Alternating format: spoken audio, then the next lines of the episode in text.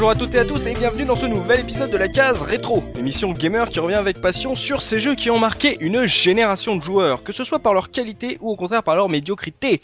Et pour m'accompagner aujourd'hui, je suis avec Subikun, comment ça va Subi? Salut tout le monde, ça va nickel. Il y a aussi Tonton Dopamine, comment ça va Dopa? Ça va très très bien et bonjour, bonsoir ou bonne nuit à tous selon l'heure à laquelle vous nous écoutez. On retrouve également notre expert PC RPG, Gerfo, comment ça va Gerfo? Ça va très bien, salut à tous. Et il nous revient, Dinosaure, l'homme aux charentaises, Locutus, est là dans la case rétro. Salut Locutus. Salut, ça va tout le monde Bonne année à toi. Bonne année et pour cette nouvelle année, je n'ai plus de charentaise. Oh non, un mythe elles, elles, sont foutues. Donc, oh, euh, si vous voulez m'en envoyer une, euh, une paire, bah, ça sera avec grand plaisir. juste une, ce serait tellement rigolo. juste une, ça serait, ça serait dommage.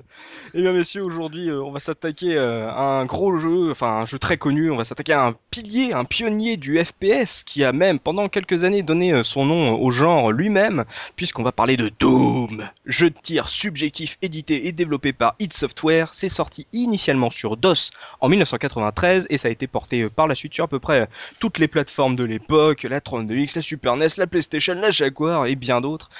Bah messieurs, euh, on a parlé l'année dernière, souvenez-vous, de GoldenEye en compagnie de, Patrick Helio, podcast durant lequel on avait déjà évoqué le fameux terme de Doom-like. Et donc aujourd'hui, bah, on va se, rendre à César bah, ce qui appartient à César et on va s'intéresser au jeu des deux John. Carmack et Romero. Mais euh, commençons évidemment par ma traditionnelle question, messieurs. Quelle fut votre toute première rencontre avec Doom, Dopa? Alors, ma première rencontre avec Boom elle fait partie des caractéristiques principales du jeu, c'est-à-dire qu'on pouvait jouer à plusieurs. Mmh. Et en fait, je me retrouvais avec des potes qui étaient, euh, j'avais, je crois que je venais juste d'accéder à la majorité à cette époque-là, et je traînais dans des entreprises où euh, ils faisaient de l'accès à Internet, c'était les balbutiements de la chose. Ah et évidemment, il y avait un réseau interne, et donc, mmh. euh, ben, j'ai découvert ce ce jeu vraiment, euh, je l'ai vraiment découvert quand j'ai commencé à jouer après les heures de bureau, bien évidemment. Bien évidemment. Euh, voilà, avec euh, avec quelques potes comme ça dans euh, dans une entreprise où on se mm. on se tirait dessus, on se massacrait joyeusement dans dans le réseau de cette entreprise euh, qui, qui m'a formé et au réseau et à ça. La formation d'entreprise sur Doom, c'est magnifique. formation continue. Et toi, Subikun, ta première rencontre avec Doom? Alors, je me rappelle pas exactement de la, la première rencontre. Je me rappelle surtout, bah, un peu comme Dopa, euh, de longues sessions avec euh, bah, mon pote, grand, dont son père était un grand grand fan de LAN. Il mhm. avait plusieurs PC chez lui, donc tout était installé. T'avais juste à, à, venir mettre les pieds sur la table et tu ah. du Warcraft 2, du Command Conquer, du Red Alert, du Doom, du Duke Nukem, etc. Donc à la chaîne. C'était juste, en gros, c'était mon pote. Je me disais, j'aimerais avoir un père comme lui. et donc voilà, donc je me rappelle surtout, alors pas forcément à, s'en mettre plein sur euh, la gueule. Nous, on faisait surtout du cop. Je, me, je me, rappelle euh, pendant bah, pas mal de temps avoir fait un, le Doom 1 et 2 euh, en cop pour essayer de le terminer dans les modes de difficulté les plus durs. Quoi. Donc également dans sa partie multijoueur, toi. Oui, D'accord, bah on va revoir ça dans, dans cette émission. Gerfo, toi, ta toute première rencontre avec Doom Oh là, une, une sacrée histoire parce que c'est une affaire de famille. Euh, ça a commencé avec, euh, avec que tu la musique du parrain ouais, on peut le voir comme ça. Bah, c'était mon oncle, le, le, le, premier geek de la famille. Ah. Euh, il était informaticien et bah, je devrais pas le dire, mais début des années 90, Doom a été mon premier jeu piraté. Oh là là voilà. L'instant Mickey de Twix. Alors, euh, piraté parce que bon, le, premier épisode était dispo gratuitement, mais il m'avait refilé le deuxième et le troisième. Je l'avais vu jouer et je voulais, je voulais bien voir ça. Au début, je, le regardais jouer, puis euh, j'ai dit que je voulais essayer. Je l'ai. Tu avais quel âge? Ah, est-ce que je devrais le dire ah, C'est encore, pire que le piratage. C'est encore pire que prévu. J'avais 8 ans la première fois que j'ai oh. touché à Doom. Hein. Euh, génération perdue. ouais, c'est ça. Ouais. On respectait pas le Peggy à l'époque. On savait vivre. Hein. Ça n'existait pas en plus, je crois. Mais ça n'existait même pas. Mais je pense qu'il aurait été un... il aurait eu un beau Peggy 18 sur la tête. Donc. Euh, on était rebelles. Il y avait quand même sur euh, certaines boîtes, euh, par exemple sur les boîtes de Super Nintendo, tu avais quand même derrière des, euh, tu avais quatre euh, petites étiquettes qui t'indiquaient en gros l'âge, un peu comme le Peggy conseillé pour le jeu. Alors, je je sais plus si sur les boîtes de PC il y avait ça, surtout que le problème de Doom, c'est qu'il y avait aussi beaucoup de téléchargements, mais mais en tout cas ça existait déjà à l'époque. Hein. Hmm, moi j'ai vu que les disquettes, hein, donc euh, tu... il n'y a, pas de question. Hein, les disquettes avec le nom écrit à la main. Exactement, voilà, c'est ça, calligraphié. Euh, de, de, Style de... this album. Voilà. Et toi, Locutus, ta toute première rencontre avec Doom euh, C'était en 95 lors de la Place to Be à Mont-de-Marsan. Oula. Oh putain Donc, euh, oh la vache. C'était euh, officiellement c'était une coding party ah. qui s'est vite transformée en copy party évidemment. Et euh, bah, c'était on, on, avait fait un petit euh, petit deathmatch euh, à un contre un si je me rappelle, on avait assez peu de moyens, il y avait trois PC dans la salle dont un qui était pas capable de le faire tourner. Ah oui, oula. Bah, à côté de ça, il y avait beaucoup d'Atari, d'Amiga et tout ça, mais on n'avait pas de Doom dessus. Hein, C'était juste les PC. Ouais. Et je me suis bien amusé ce, ce jour-là. J'ai paumé très vite. en fait, je me, suis, je me, suis, suicidé, ni plus ni moins. Le mec a même pas eu le temps de me descendre. J'ai appris à mes dépens qu'il ne fallait pas tirer une roquette quand on était face au. Ah, ah ça c'est le problème. Ça c'est le, le, problème de la roquette et du mur. Hein, ça... Ah ça, ça pardonne par là. Hein. Ouais. Donc euh, le futur près de chez vous à Mont-de-Marsan en 95. Voilà. Magnifique. et parce qu'il y avait mieux à jouer, il y avait mieux à jouer à cette époque puisque bah voilà, on va parler de Doom sorti en 1993 et, histoire de se remettre un peu, euh, de comprendre un peu qui est euh, ce hit software qui a développé ce, ce FPS. Locutus, je vais me retourner vers toi, on va essayer de, de comprendre qui, qui, se cache derrière ce studio qui nous avait offert en 91 le fameux Wolfenstein 3D. Bah, Hit Software, en fait, ils, la boîte a été créée le 1er février 91. Oui. Par euh, John Carmack, qui est le programmeur principal. Mm. Le deuxième John, John Romero, qui est le game designer. Mhm. Tom Hall, qui est euh, creative director. Ouais. Et Adrian Carmack. Alors, précisons qu'il n'y a aucun lien de parenté avec John. Ah bon? Ouais. Ah non. Ouais, ouais, ouais. Et lui, il, est, il était artiste. Enfin, il y est toujours. Et à mon avis, il n'est pas encore mort. voilà. Et euh, nous avons aussi, quand même, mais il n'est pas dans les fondateurs, mais une personne assez importante, American McGee. Ah. Qui était dans la conception des niveaux. Celui à qui on doit aujourd'hui euh, les Alice Madness, c'est ça? Voilà. Tout à fait. Et euh, qu'est-ce qui s'est passé de, de, ce fameux Wolfenstein 3D jusqu'à le Doom dont on va parler? Alors, il y a eu pas mal d'avancées techniques, c'est surtout ouais. ça hein, qu'on va, Ouais. qu va, retenir. Ouais, c'est ce qui, là où il faut, il faut vraiment préciser, c'est le travail important de, de, John Carmack en fait, parce que donc lui, ce qui l'intéresse, ce qui l'a toujours intéressé, c'est de faire des moteurs, c'est de faire des représentations de, de l'espace de jeu, même pas dans une optique de jeu d'ailleurs au départ, simplement la représentation. Mmh. Et bah pour euh, après Wolfenstein, Wolfenstein est lancé, lui il a, il, il a plus trop de boulot, il s'enferme et il dit, je vais faire un nouveau moteur, pour faire un nouveau projet. Donc il travaille comme un dingue il se, il s'isole complètement du, du, reste de la team et son, mmh. et il arrive avec le, le, le moteur de Doom.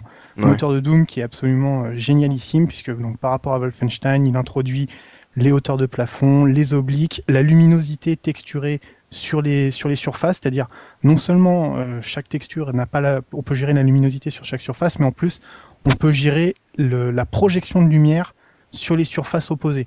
Donc pour l'ambiance, euh, l'introduction de la lumière, c'est évidemment quelque chose de, de capital. Mm. Et donc là, il fait un très très gros boulot. Et un jour, il arrive en réunion et il dit "Regardez les mecs, maintenant on va faire un jeu avec ça et vous allez voir, ça va être génial."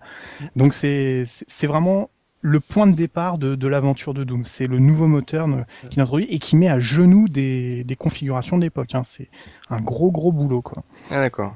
Mais euh, donc ça, c'était vraiment l'idée de se dire. Donc Doom, en fait, est parti de la technologie euh, pure, de, de l'envie de. Carmack de faire un truc euh, vraiment, de faire d'abord un moteur de, de malade mental, quoi. Exactement, c'est ça a toujours été son truc et bah ça il a, reste il a finalement, finalement, ça reste l'ADN de Did qu'on voit euh, récemment avec Lead Tech 5 où en gros ils ont, c'est, ils sont portés d'abord par leur moteur.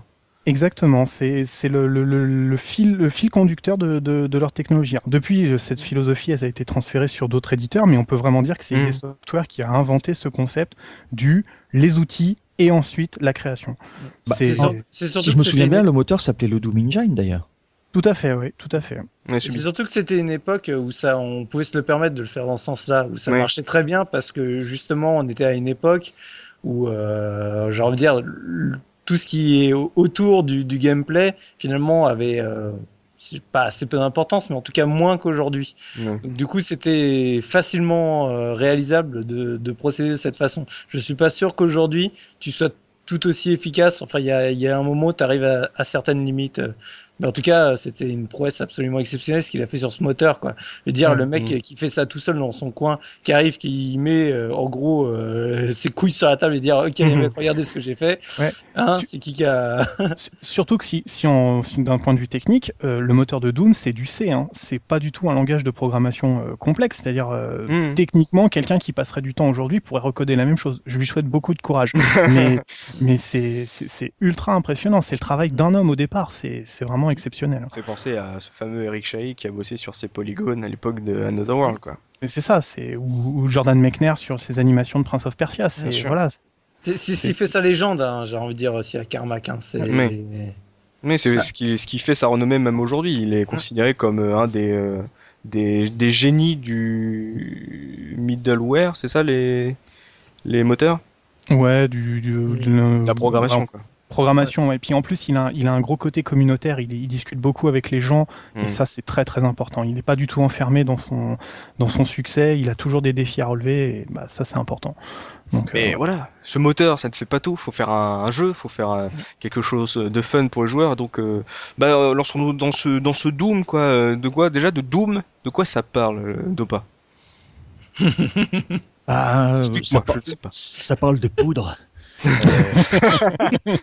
le scénario, ça fait parler la poudre. Le scénario est très très basique. Hein, euh, si vous me corrigerez les gars si je me trompe, parce que c'est assez euh, ancien pour moi et j'y ai pas rejoué depuis. Alors... Mais c'est un marine qui est largué sur sur une planète sur laquelle il y a eu des expérimentations, il me semble. Alors c'est le scénario bien vaseux comme d'habitude, hein, mais qui a grosso merdo ouvert la porte des enfers. Donc c'est des créatures divine maléfique qui, euh, qui, voilà démoniaque c'est plutôt c'est le bon mot qui, euh, qui déferle. Et évidemment l'équipe qui avait été envoyée pour nettoyer tout ça se fait décimer. Et puis vous restez vous avec vos balls et, et vos flingues pour pour finir le travail. Et et c'est d'ailleurs assez rigolo parce que c'est euh, la première fois que euh, des créatures des enfers, euh, c'est pas vraiment une anecdote, mais ça fait partie un petit peu de la mythologie du truc. Mmh. c'est la première fois qu'on essaie de régler le problème des enfers avec des flingues. c'est ce qu'avait dit Terry Pratchett, qui est un auteur que je vous conseille d'ailleurs si vous avez ah, l'occasion de le lire. Il fait des, des bouquins géniaux. Et c'est lui qui avait dit que ben, c'est la, la, solution la plus originale qui avait été trouvée à ce jour, en tout cas en 93, pour régler le problème des enfers, que c'était plus efficace que de prier, que, que le jeûne ou que la conversion à n'importe quelle religion. Donc, le scénario, c'est un petit peu, euh, c'est un petit peu la pacification, euh, la pacification des enfers, si tu veux, par les armes, voilà. La loi, c'est moi. ce que, ce que j'aime bien, c'est que donc tu, tu, parles du scénar et, je pense qu'on a été beaucoup à l'époque, euh, enfin en tout cas c'était mon cas, à pas forcément regarder le scénar, voire même à rien comprendre au scénar. Pour être tout à fait honnête, euh, tu sais le scénar c'était surtout du texte hmm. et le texte était en anglais. À l'époque, on n'était pas forcément tout le temps à l'aise avec l'anglais et comme je disais tout à l'heure, c'est qu'en fait limite on avait un peu rien à foutre quoi. Hmm. Donc euh, Ouais, donc euh, en fait, moi, ce que j'ai découvert tardivement, c'est que justement, il y avait un scénar, mm. et presque j'y ai pris plaisir à me dire, putain, les mecs, en fait, ils, ils avaient juste réfléchi un peu plus que ce que j'aurais cru, quoi. alors, c'est secondaire, certes, mais euh, ça sort dans un contexte, ça a aussi été un des premiers jeux, alors avant, il y avait Wolfenstein quand même, mm. mais ça a fait réagir un petit peu la société, notamment américaine, par rapport à la gestion de la violence, parce que les monstres étaient quand même sacrément hideux, parce qu'on était récompensé en, en décimant des gens et en, enfin, des gens des monstres, ça restait des monstres. C'est comme ça qu'ils se sont défendus du reste, hein, en, balançant des grenades et en, massacrant tout. Et euh, il faut noter que le jeu est sorti, je crois, le lendemain justement d'une loi américaine qui est sortie pour essayer de, faire un petit peu le ménage. Vous, vous l'avez dit tout à l'heure, il n'y avait pas de Peggy ou, il y avait peut-être l'ISRB qui allait venir un petit peu après. Et euh, ça note aussi, c'est un, petit jalon comme ça dans l'histoire du jeu vidéo qui fait que, ben, la, entre guillemets, la bonne société commençait à se poser la question de mm. savoir comment on allait euh, gérer un petit peu toutes ces histoires de jeux vidéo et, de violence dans le jeu vidéo. Comment allons-nous protéger nos chères petites têtes blondes? Tu veux dire un truc, Gerfo? Ouais, je voulais dire une chose parce que euh, donc je suis tout à fait d'accord avec ce que vient de dire euh, Soub à propos du fait qu'il y avait un scénario et qu'on l'a découvert après. À 8 ans, l'anglais, je le parlais pas et je le lisais pas, donc euh, c'est vrai, euh, c'est beaucoup plus tard. pas dû y jouer. Oui, j'aurais pas dû y jouer, mais ça c'est c'est pas c'est pas important.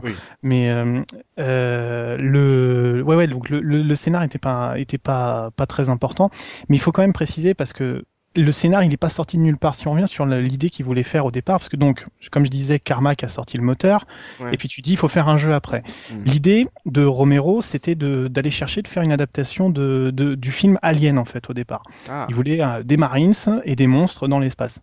Ils ont commencé à négocier avec Warner. Warner les a envoyés balader, ne faisant pas confiance à ce média très bizarre euh, de gens qui passaient leur temps devant des écrans au fond d'un garage. Donc, euh, donc ils ont dit, bah, de toute façon, c'est pas grave, on peut faire ce qu'on veut de notre côté. Donc ils ont laissé tomber. Mmh.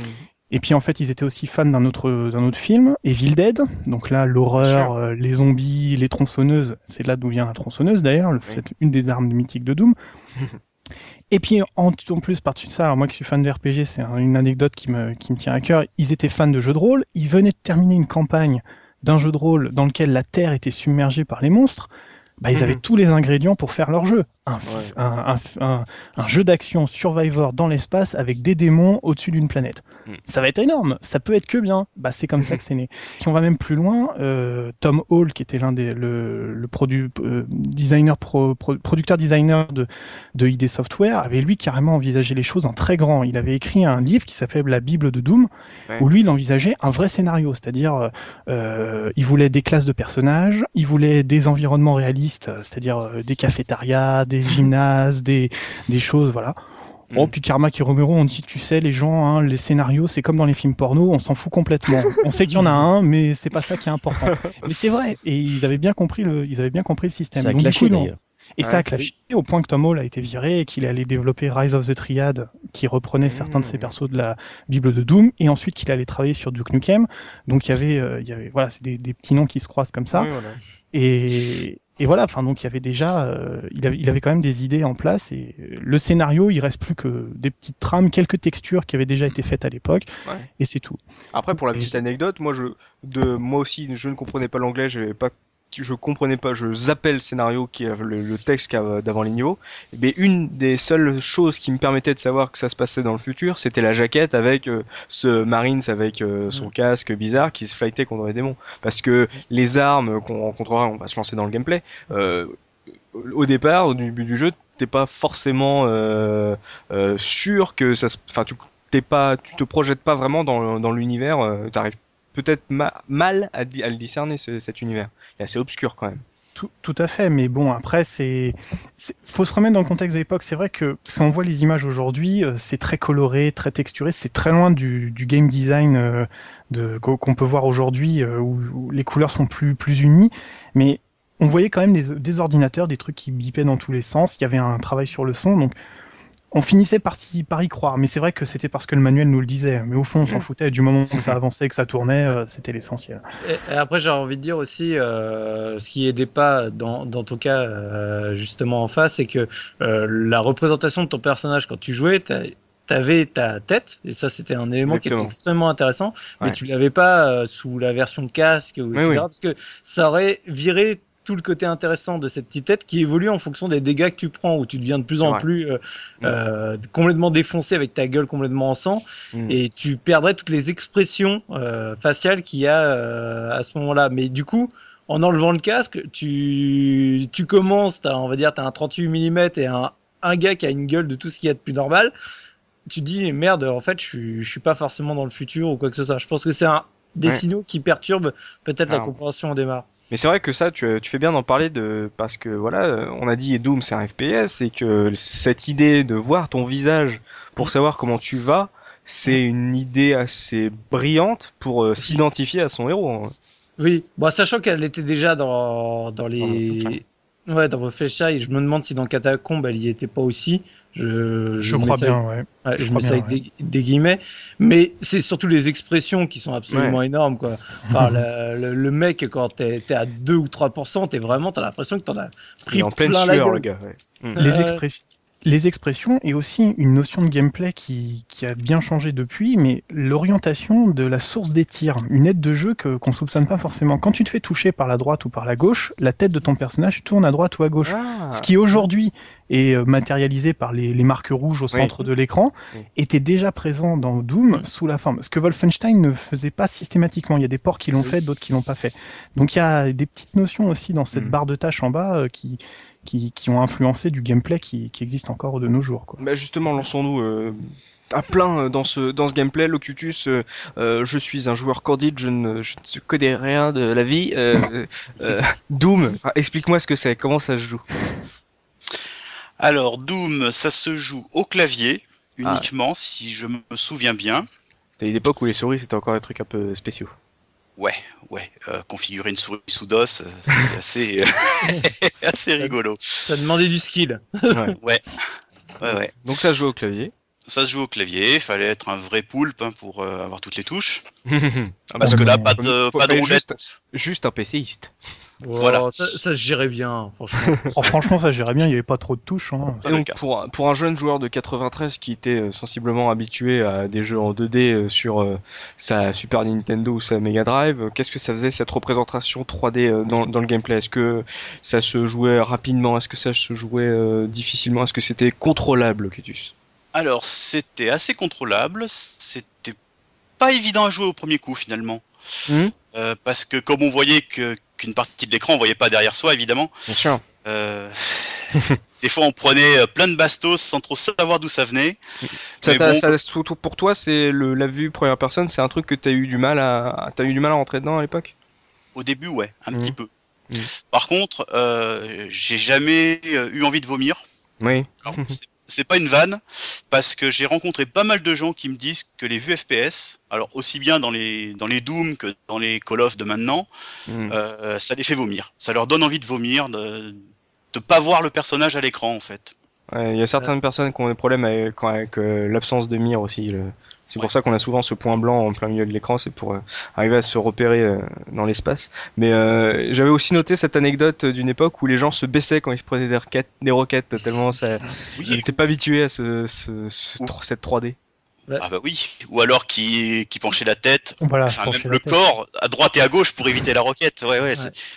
C'était, bon, on était dedans, hein, on était vraiment à fond dedans. C'était l'immersion totale. Mm. Et en plus, avec sur Doom, il y avait la gestion de la stéréo. Oui, le son. Donc, oui. euh, quand tu avais des bonnes enceintes, tu pouvais voir s'il y avait des trucs qui arrivaient de droite ou de gauche. Mm. Donc c'est vrai Nos que là, ça... on se balançait les gobelets, donc on était bien immergés aussi. on penchait à gauche, à droite. Roquette c'est c'est vraiment intéressant ce que tu la manière dont tu le présentes Locutus parce qu'on voit clairement que c'est euh, dans plus dans l'idée de d'id Software quand ils ont fait le jeu c'est que la technique aide à, à apprécier visiblement ce gameplay le- que ce soit la 3D et cette vue à première personne ou le- la, la, la gestion euh, remarquable du son on voit que c'est quelque chose qui s'est ressenti comme un souvenir de gameplay. Je trouve ça assez intéressant.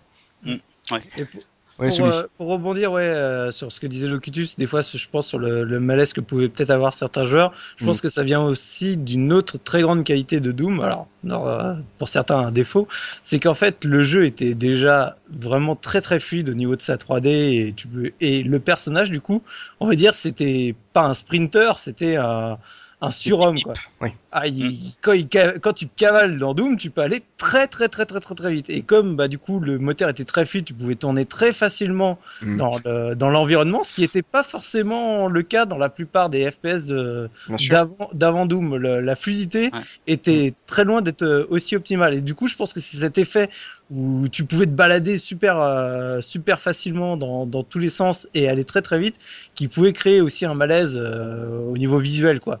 Non, oui, parce que on pouvait se aller en, en allant très rapidement, tu pouvais limite entre guillemets te perdre parce que euh, c'était euh, la plupart du temps des couloirs ce jeu. Donc euh, si tu courais un peu n'importe comment, tu pouvais te te retrouver face à une texture, plus savoir où t'es, tourner un peu trop rapidement et d'un seul coup t'es. C'est vrai que Ah, quand voilà. t'es quand t'es Alors- pas habitué à l'époque, ça doit ça doit être Alors- perturbant. Alors fais gaffe quand tu dis couloir, hein, parce que là tu dis limite une insulte à Doom. Hein. Ouais. Parce que- Ouais. Parce que justement, la différence de Doom par rapport au FPS d'aujourd'hui, c'est que Oui. t'étais pas dans un couloir, t'étais dans un putain de labyrinthe à chaque niveau. Oui, Tout à fait. évidemment, je parlais pas de de, de jeu linéaire, je parlais de Oui, des, oui, non, des mais accès, évidemment. Toi, Gerfo, de ce, de ce gameplay Qu'est-ce que ça t'avait apporté? Du haut de tes 8 ans, jeune interdiction, famille de France plus que 8 ans parce que je, je continue à le pratiquer encore aujourd'hui pour dire à quel point ça m'a marqué. Hein. Donc euh, moi ah c'est bah, le traumatisme de l'enfance. Hein, Exactement, voilà, névrosé tout ça, j'ai besoin de ma dose. Euh, je, je, suis récupérable. Alors déjà, déjà je voulais, je voulais dire une chose. Donc à propos de la vitesse du jeu, euh, c'est un, un, des grands, des grands points de Doom en fait qui a, qui a souvent été mis en avant. Les gars s'étaient amusés à mesurer à peu près les, performances de Doom. Il est presque plus rapide que Sonic. C'est si en proportion. Alors j'exagère un peu, mais en gros, ce gars se promène avec une armure et ses armes à plus de 80 km/h. Faut pour vous donner une idée de la vitesse de déplacement. C'est son armure, c'est son armure. Voilà, c'est ça. Non, mais donc ça, donne bien une idée de ouais de la vitesse du jeu. Mais c'est c'est la principale caractéristique de Doom par rapport au, FPS euh, plus contemporain. Mm. C'est c'est un c'est un, un jeu de tir basé sur l'esquive et sur la vitesse. C'est-à-dire on n'encaisse pas les dégâts pendant comme une brute, même si on pouvait quand même se prendre quelques coups. On attend quelques secondes et on repart. Non, non, il faut être en permanence en train d'esquiver les dizaines, parfois les centaines de monstres qu'on a affrontés. Et c'était ça, c'était très intense. Des parties de Doom, on pouvait finir exténué. C'était, euh, c'était, c'était physique. Ça demandait. Bon, euh, c'est vrai que j'étais jeune, mais quand même. Mais mhm. si on veut faire des choses un peu proprement, dans des dans des, des performances un petit peu respectables, euh, ouais, c'était très physique. Euh, qu'est-ce que tu rencontrais dans ces niveaux? Donc tu avais des ennemis, mais est-ce que voilà, avais du... est-ce que tu avais du bonus Est-ce que tu avais un choix d'armes conséquent euh, Comment ça se, présentait une partie de Alors une partie de Doom, ça se présentait toujours un peu sur l'idée du, du, de, l'aventure, donc c'est-à-dire des, des, niveaux à traverser avec toujours quelques obstacles matérialisés par l'acquisition de clés. C'est-à-dire des clés de couleur bleu, jaune et rouge, ah qui en fait marquaient une forme de progression, c'est-à-dire la, fin du niveau, c'était un téléporteur ou un bouton à actionner qui était mm. derrière une porte fermée qu'on pouvait attraper qu'en allant en trouvant telle clé qui était à tel endroit qui nécessitait une autre, etc. Sachant que la porte avait toujours la même gueule, ce qui te permettait de savoir que c'était bien la porte finale et pas toujours, euh, et, pas une autre pas une autre porte lambda, ce qui est ce qui était assez intéressant parce que du coup tu disais oh putain c'est la fin là, qui permettait de jouer sur l'effet psychologique, de croire que tu étais à la fin du niveau, de te placer un piège immonde devant la porte de te faire tuer comme une merde. C'est voilà. Donc, qu'est-ce qu'on trouve dans les niveaux? On trouve donc euh, quelques armes, donc les bonus. Donc, euh, une arme nouvellement trouvée, ça fait toujours plaisir. D'ailleurs, la tête de notre personnage se matérialisait d'un sourire euh, machiavélique à chaque fois qu'il acquérait une nouvelle arme. On trouve des monstres. Il y en avait beaucoup, beaucoup plus que dans Wolfenstein. Hein. Il y avait, il y avait presque, presque 20 monstres différents dans le, dans le premier Doom. Mmh, ça, c'est sympathique, avec des, en plus des techniques d'approche très différentes, des, des vitesses de déplacement, des, attaques euh, pas, pas, tout le temps les mêmes. Ah, donc tu devais jouer différemment par rapport aux ennemis. Quoi. Ah oui, tout à fait. C'était, euh, il fallait adapter. Ta... Il y avait une notion de stratégie euh, qui était qui était très importante, c'est-à-dire on identifiait l'ennemi, hmm. on savait qu'on pouvait se représenter à peu près le danger, puis ensuite c'était l'accumulation, c'est-à-dire si l'ennemi est tout seul, bon bah, on a juste à gérer la distance avec lui. Par contre, s'il est accompagné d'un autre ennemi, l'autre ennemi, il faut peut-être l'abattre en premier, du coup, il va falloir esquiver le premier. Donc, et voilà, je te dis, la stratégie, elle se met en place euh, hmm. en fonction de tes soins. Et, hum, et puis donc les niveaux, bah, les niveaux, c'est des, c'est comme tu dis, des couloirs. Alors, ça dépend des moments. C'est un labyrinthe. C'est un labyrinthe qui est fait de petits couloirs parfois très stressants, avec une toute petite lumière et puis hmm. d'un seul coup une porte qui s'ouvre et un monstre qui jaillit. Même s'il est tout faible, on avait peur. C'était oh, là, oh putain merde, il faut que je le tue vite ou alors des espaces beaucoup plus grands, très travaillés, avec des escaliers, des, des ordinateurs. Voilà. Donc on, on, explore, on s'amuse, et puis on traverse les niveaux euh, les uns après les autres. Très intéressant, tu parles de peur, c'est euh, à jouer, c'est un, ça peut ah, être oui. flippant, Doom? Ah oui, ah oui, enfin bon, alors encore toi, une fois, j'avais 8 ans. Voilà, j'avais 8 ans encore une fois. Mais euh, non non, mais euh, enfin, bon, je sais pas ce qu'il en est pour pour les autres mais c'était quand même un jeu d'horreur action si on veut quoi. C'est-à-dire on n'est pas dans Resident Evil ou là mais il y a beaucoup de jeux sur euh, la surprise, sur la lumière, le nombre de fois où on voit justement une nouvelle arme posée au milieu de la pièce, on fait non non, ça ça ça, ça pue. Ça, ça pue là, il y a, y a une connerie là. tu ramassais l'arme, toutes les lumières se baissaient, t'entendais des monstres qui criaient oh putain merde merde merde et tu commençais à tirer dans tous les sens et là t'avais le t'avais ramassé ta sulfateuse et quand tu tirais ta sulfateuse elle faisait un peu de lumière et d'un seul coup tu voyais des monstres qui sortaient à droite à gauche donc tu tirais juste pour les voir tu t'en mmh. foutais puis tu courais partout pour pour les éviter. Dopa cette tension toi tu en tu en as souvenir ça t'avait marqué toi? Ah oui, j'avais beau être, euh, j'avais beau avoir 18 ans à cette époque-là, moi, euh, ça m'avait effectivement marqué parce qu'il y avait toujours ces jeux sur les clairs obscurs et tu parlais de Resident Evil. Euh, ouais, enfin c'est plus, euh, c'est effectivement plus un jeu d'action aujourd'hui Resident et ça fait largement, à mon avis, moins peur mhm. que euh, que Doom à l'époque. Quoi. Je me souviens quand même sur des grands espaces, ouais. euh, t'avais tendance à prendre tes jambes à ton cou et, et à te barrer quoi. Là mhm. récemment, la, dernière expérience que j'ai eue en fin d'année dernière avec la sortie de la Wii U, c'est Zombie U quoi. Et ça fait partie de ces jeux où euh, même si tu as une arme et euh, qu'elle est chargée et, prête à être utilisée, tu as parfois tendance à reculer, à aller te planquer, à te dire putain comment je dois le prendre? Mm. Parce que aussi, euh, chaque arme avait sa spécificité et chaque monstre avait entre guillemets son, son némésis au niveau des armes. Il fallait mm. utiliser la bonne arme pour le bon monstre et chaque monstre avait aussi son point faible. Mm. Donc ça faisait partie des charmes du jeu et, et des stratégies à employer. On pouvait pas faire n'importe quoi avec les armes. Ça servait à rien de vider le chargeur de l'arme X. Il fallait utiliser juste deux roquettes pour dégommer le monstre et les, surtout tirer les roquettes au bon endroit. Alors évidemment, pour tirer la roquette et la mettre au bon endroit, il fallait que tu t'approches. Et quand tu mhm. t'approches, tu te mets en danger et euh, tu sais que tu cours pas forcément. Euh, tu cours peut-être juste un tout petit peu moins vite que le monstre qui te court après, tu vois. Donc tu sais que t'as de la marge et tu sais qu'il faut pas qu'il te plante non plus. Donc, Donc une certaine tension, quoi. Et euh, une tension même permanente, je dirais. Ouais. Et j'oublie. Ouais, du coup, je voulais revenir sur l'aspect stratégique parce que contrairement à ce qu'on pourrait croire, mais Doom est beaucoup plus subtil euh, justement sur les stratégies que tu peux mettre en place pour euh, pour avancer. Bon, on parlait classiquement, tu sais, des, des armes ou des des cartes que tu trouvais de manière régulière mm. et que du coup tu te doutais que si tu la prenais, euh, tu allais avoir une horde d'ennemis qui allait tomber dessus. Donc, tu les prenais pas n'importe comment, tu réfléchissais vraiment à comment t'installer dans la pièce et tu sais à la prendre de, la meilleure façon pour être euh, prêt à tirer dès qu'il faut. Mais par contre, du coup, tu avais certaines pièces aussi. En gros, tu avais un, friendly fire entre les ennemis et du coup, ils se tapaient entre eux.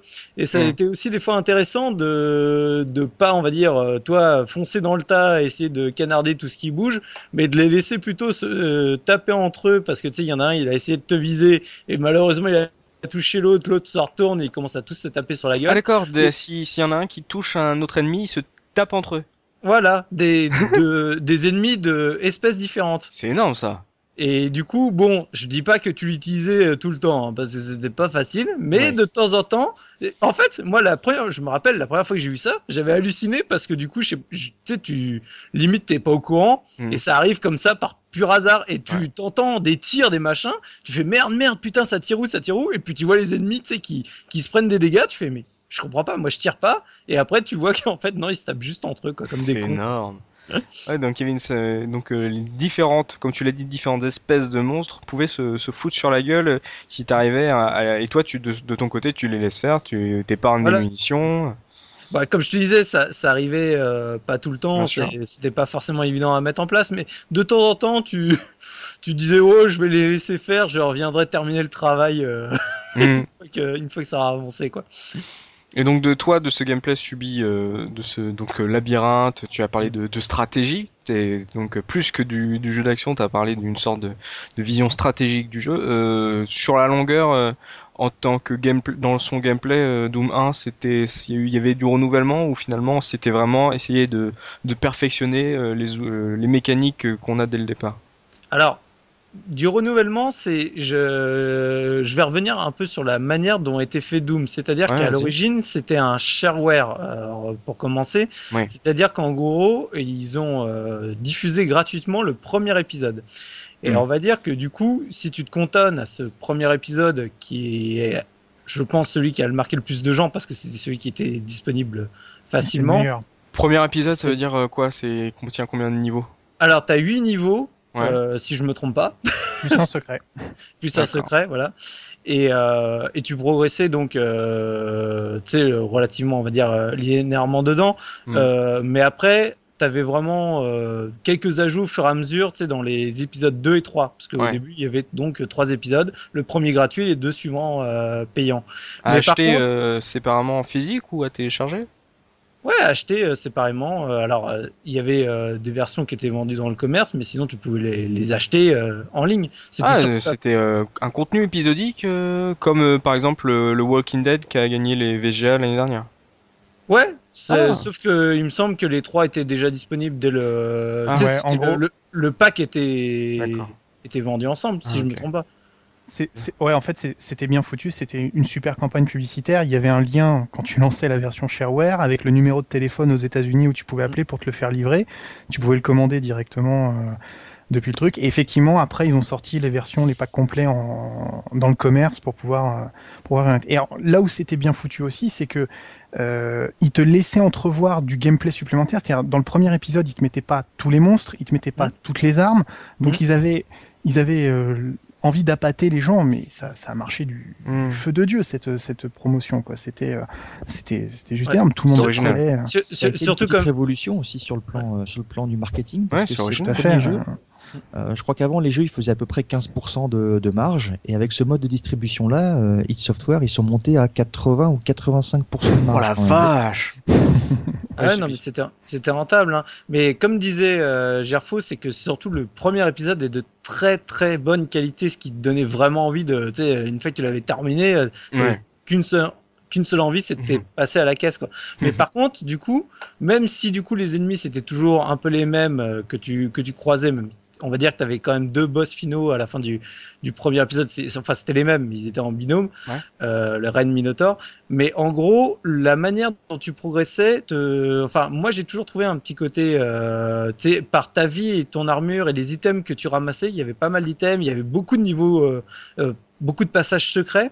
Et ce qui fait que ça, moi, je trouvais que ça te gardait un côté progression parce que tu essayais toujours d'être au, garder euh, la vie au maximum. Donc au début, tu commences les premiers niveaux, tu es à 100 euh, juste en vie. Au fur et à mesure, tu augmentes ton armure. Puis après, tu es en gros, tu arrives toujours à une étape où tu es à peu près à 100 à 100 partout. Puis tu mm. commences à trouver des items qui te font monter largement au-delà de 200. Tu arrives à 200 au maximum. Tu arrives, tu fais ouais, je suis au top, je suis au taquet. je prends des trucs qui me rendent invisible, machin. Euh, tu prends des. Tu sais, t'avais par exemple une veste qui t'augmentait le, le, nombre de munitions, euh, de toutes tes munitions que tu pouvais porter, ouais. etc. Donc tu avais plein de petits items comme ça. Comme un petit Zelda voilà, qui faisait que du coup, tu, c'était toujours le même jeu, c'était toujours le même gameplay, mais tu avais l'impression de devenir un peu plus badass au fur et à mesure, et en tout cas de pouvoir mieux gérer euh, les mmh. vagues euh, qui, qui t'arrivent sur la tronche.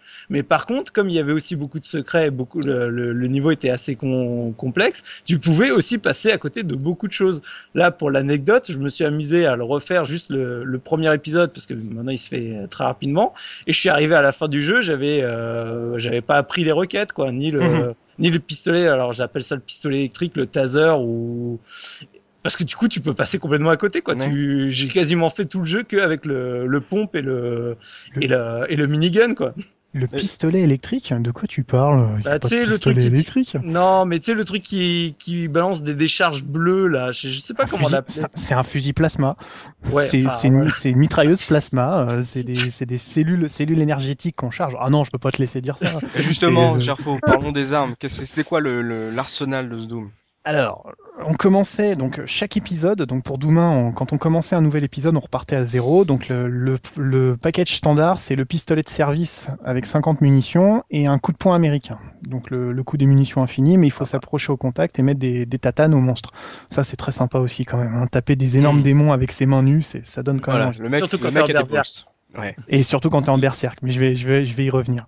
Euh, très vite que tu trouvais le fusil à pompe. Alors euh, clairement l'une des meilleures armes. C'est le premier jeu euh, FPS à introduire le fusil à pompe. Il n'y en avait pas dans Wolfenstein, il n'y en avait pas dans d'autres dans d'autres FPS à l'époque. Quel scandale. Ouais, quel scandale. Mais encore, enfin, super innovation parce que putain, qu'est-ce que c'était jouissif d'utiliser un fusil à pompe dans Doom quand même. Hein. Il n'y a pas de, il a pas à dire avec une belle animation sur le côté euh, à chaque fois, chaque fois qu'on terminait. Donc, on parlait de stratégie, le fusil à pompe très puissant, mais un temps de rechargement qui était énorme. Donc du coup, tu tirais et tu te planquais, tu tirais, tu te planquais. Il fallait esquiver toutes les tirs que te remettaient en face les monstres, mais tu pouvais tuer beaucoup d'ennemis euh, corps à corps. Une sulfateuse très vite, donc une, une bonne mitraillette des familles il n'y a pas de notion de chargeur dans Doom. Ça veut dire que tes 400 munitions de mitraillette, tu pouvais rester appuyé sur ta touche de tir et tu tirais. Et il y a des niveaux entiers où tu pouvais tirer, il y avait encore des monstres debout. Hein. Ça, tu peux y aller, il hein, n'y a pas de problème. Le lance-roquette, euh, le fusil plasma et le BFG 9000. Alors, BFG pour Big Fucking Gun, c'est le nom qu'ils lui ont donné. 9000. Euh, alors qui tirait. Euh, le mécanisme de jeu était c'est assez intéressant. En gros, c'est une énorme boule de plasma vert qui traverse l'écran et quand elle touche un obstacle, elle diffuse des particules invisibles dans un cône de 45 degrés de la vision du joueur et touche tous les ennemis. Enfin, c'est c'est à voir. Ça, c'est une arme qui se voit. C'est surtout ce qui était jouissif, c'est tu tirais sur un ennemi et tu voyais tous les autres à côté tomber. quoi. C'est ça qui était génial. Tu, tu, pouvais tuer les, les zombies de base, t'en tuais à, par par trouzaine quoi. C'était énorme. Et puis j'ai oublié la, la, petite tronçonneuse des familles aussi, qui, évidemment. Qui, fait bien, qui fait bien plaisir, qui remplaçait le, le point américain.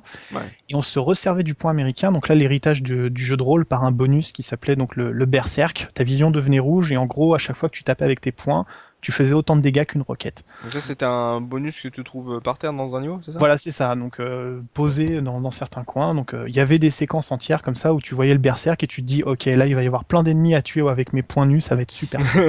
et voilà. Bon, puis. Euh, donc voilà, donc c'est quand même une belle évolution parce que donc ça fait 8 armes, euh, ouais. 4 de plus que Wolfenstein, et comme on l'a dit tout à l'heure, une grosse stratégie dans l'utilisation de ces armes. Par rapport aux ennemis en plus. Ouais. Ouais, tout à fait. Voilà. Donc euh, finalement, euh, on avait une technique. Donc le jeu est parti sur une technique de Carmack euh, au poil, un truc costaud qu'on voyait du lourd, et mm -hmm. sur ça, c'est rajouté du un vrai gameplay qui n'est, comme l'a dit Subi, qui n'est pas si brutal ou euh, bourrin. Euh, qui... Oh, si, il l'est, il l'est quand même. Non mais, mais tu, tu, peux jouer plus subtil. voilà, c'est ça. C'est qu'en gros, un truc euh, de base bourrin peut s'avérer un peu plus stratégique quand on commence à creuser un peu le gameplay, c'est ça? Voilà, c'est bah. un peu l'idée. Sachant qu'un des derniers détails qui est intéressant avec les armes, c'est qu'en fait, on parlait de le jeu, il est à différents niveaux. Le, le level design est sur plusieurs étages. Mmh. Et ça arrive, par exemple, que tu as un ennemi, il est en hauteur, tu sais, tu le vois en loin, oui. il balance les, les, boulettes.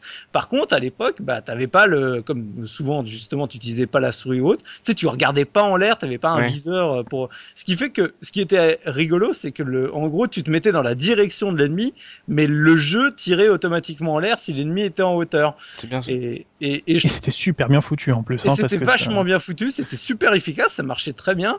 Mm. Sauf qu'aujourd'hui, quand il joue et que t'es pas prévenu, il... c'est, tu te dis merde, mais comment je le tue Celui-là qui est en haut, je peux pas le tuer. Jusqu'à ce que tu découvres qu'en tirant, ça, ça le tue quand même. Mais ça, ça rajoutait un, un côté où je, je, reviens souvent dessus, c'est euh, t'avais pas besoin d'être toujours hyper précis dans, dans ton tir euh, dans Doom, tu sais, c'est mmh. surtout ouais. en plus quand t'as le pompe ou euh, etc. Ce qui fait que en plus comme t'allais très vite, t'avais vraiment le sentiment de, de bourrinage justement parce que tu pouvais y aller, t'étais pas le sniper, tu à toujours te planquer dans le coin, ouais. à, à, faire le headshot parfait quoi. Là t'y allais, le mec des fois tu disais oh putain j'ai peut-être tiré un peu à côté mais bon tu lui fais moins de dégâts mais tu vois qu'il en a pris dans la tronche, c'est pas grave vas-y je continue j'enchaîne quoi. Ouais. Ce que tu as ressenti, Subi, c'est en fait une, une, astuce de programmation qui l'explique, c'est que les niveaux, euh, d'après ce que j'ai compris, sont d'un seul tenant, même si tu as de la hauteur, en fait, tu n'as qu'un seul étage. Tu n'as pas de pièces qui sont superposées dans, mmh. dans Doom. Et en mmh. fait, euh, très astucieusement, ils n'ont fait que jouer sur les hauteurs des éléments qui se trouvent dans mmh. cet étage-là. Ah. Donc tu as, as, une fausse entre une vraie fausse impression entre guillemets de 3D parce que tu peux pas réellement évoluer en hauteur. Par contre, tu peux euh, monter sur des hauteurs, si je sais pas si je suis très clair dans ce que j'explique, mais monter oui. sur des hauteurs pour te donner l'impression d'évoluer dans ces trois dimensions là quoi. Et c'est ce qui fait que tu peux effectivement pas orienter ton personnage vers le haut pour tirer, mais que ton tir par contre lui va quand même atteindre la, la cible puisque tu es, es, sur un seul plan. Carmack est un génie quoi. Ouais, ouais c'est pour ça que t'as pas de salle donc au-dessus d'une autre. Euh, Exactement. Ouais, parce qu'en fait, en fait, dans le, dans deux, je voulais dire deux choses. Le, le, la première, t'as pas de salle au-dessus d'une autre parce qu'en fait, le, les, les, les, niveaux sont dessinés sur un plan 2D. Bah oui. Et en gros, ils attribuaient des valeurs à des zones, c'est-à-dire tu veux faire, tu veux faire une pièce euh, avec un, une zone en bas et une zone plus haute, tu dessines deux carrés et tu donnes à la pre au premier carré euh, le, le, niveau du sol et au deuxième carré un niveau de 8 mètres au-dessus, par exemple. Mm. Et après, dans le jeu, tu fais tes mécaniques pour qu'il y ait une partie de la plateforme qui se baisse, etc. Et ça avait une conséquence inattendue, c'était que, en fait, le jeu ne gérait que la vitesse horizontale des projectiles. Par exemple, tu prenais la boule de feu du monstre, euh, du monstre marron, le petit démon de base que tu croisais à tous les, tous les quatre matins. Ouais s'il était en hauteur et qu'il tirait sur le, sur le héros, la boule était en fait obligée d'accélérer pour suivre la vitesse horizontale qu'elle avait. Donc du coup, tous les monstres, tous les monstres qui étaient sur un différentiel de hauteur avaient toujours un bonus d'attaque parce que leur projectile se déplaçait plus vite pour suivre les commandes du, du, du moteur. C'est des choses qui ont été réglées après, mais c'est des trucs qui sont très perturbants. Tu avais l'habitude de croiser tes monstres parce que, encore une fois, il y a un gros travail sur le level design. On te montrait très vite qu'il y avait différents plans, mais on te montrait pas les pièges que ça pouvait amener avant un moment. Donc au début, tu croisais les monstres sur le même plan, tu te faisais aux armes, tu les rencontrais. Puis après, tu commençais à avoir des surprises. Tu mm. passais dans un couloir, tu des, t'entends des portes qui s'ouvrent, tu les as pas vues, en fait, ils sont en hauteur. Et puis les boules de feu, t'arrives dessus à 2000 à l'heure et tu fais oh, putain, mais qu'est-ce qui se passe? Bon, puis euh, après, il fallait t'en sortir. Mais non, non, c'est. Ça, c'est très bien le coup du. De, t'entends les portes. Ça marche aussi dans les secrets où t'appuyais, t'actionnais un mécanisme. Tu entendais au loin une porte qui s'ouvre mm. et tu disais ah, y a j'ai ouvert un truc, c'est quoi, c'est quoi, c'est quoi? Et tu cherchais. C'est vrai que ça, ce, ce principe de, de son 3D, euh, euh, ça, ça a apporté quelque chose, une sorte de, de tension, une sorte d'urgence de se dire euh, ah il faut que je trouve cette porte qui, qui s'est ouverte avant qu'elle se referme et, et de devenir dingue quoi. Ouais, c'est dingue d'ailleurs. Hmm. Pardon, excuse-moi Sou, mais et c'est dingue d'ailleurs parce que c'est une idée que Tom Hall a imposée. Il a eu beaucoup de mal à imposer avant de partir. Les secrets dans Wolfenstein, c'est lui.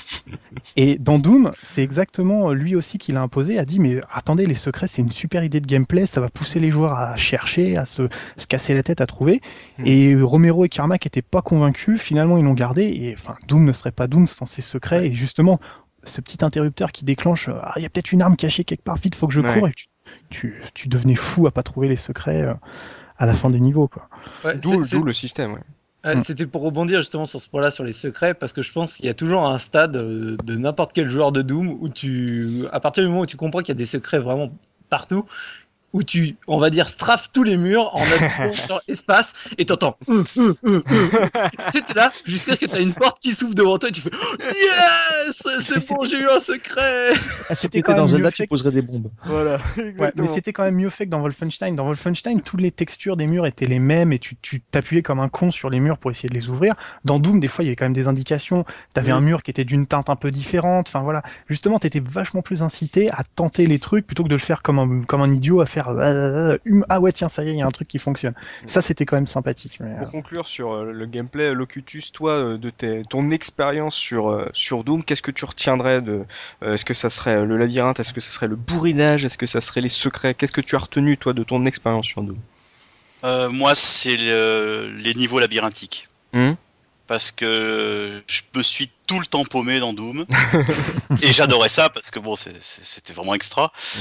Euh, puis euh, en plus en comparaison avec les, les FPS actuels, il n'y a, a, pas photo quoi. Là maintenant, euh, je me paume plus dans les FPS actuels, c'est bien.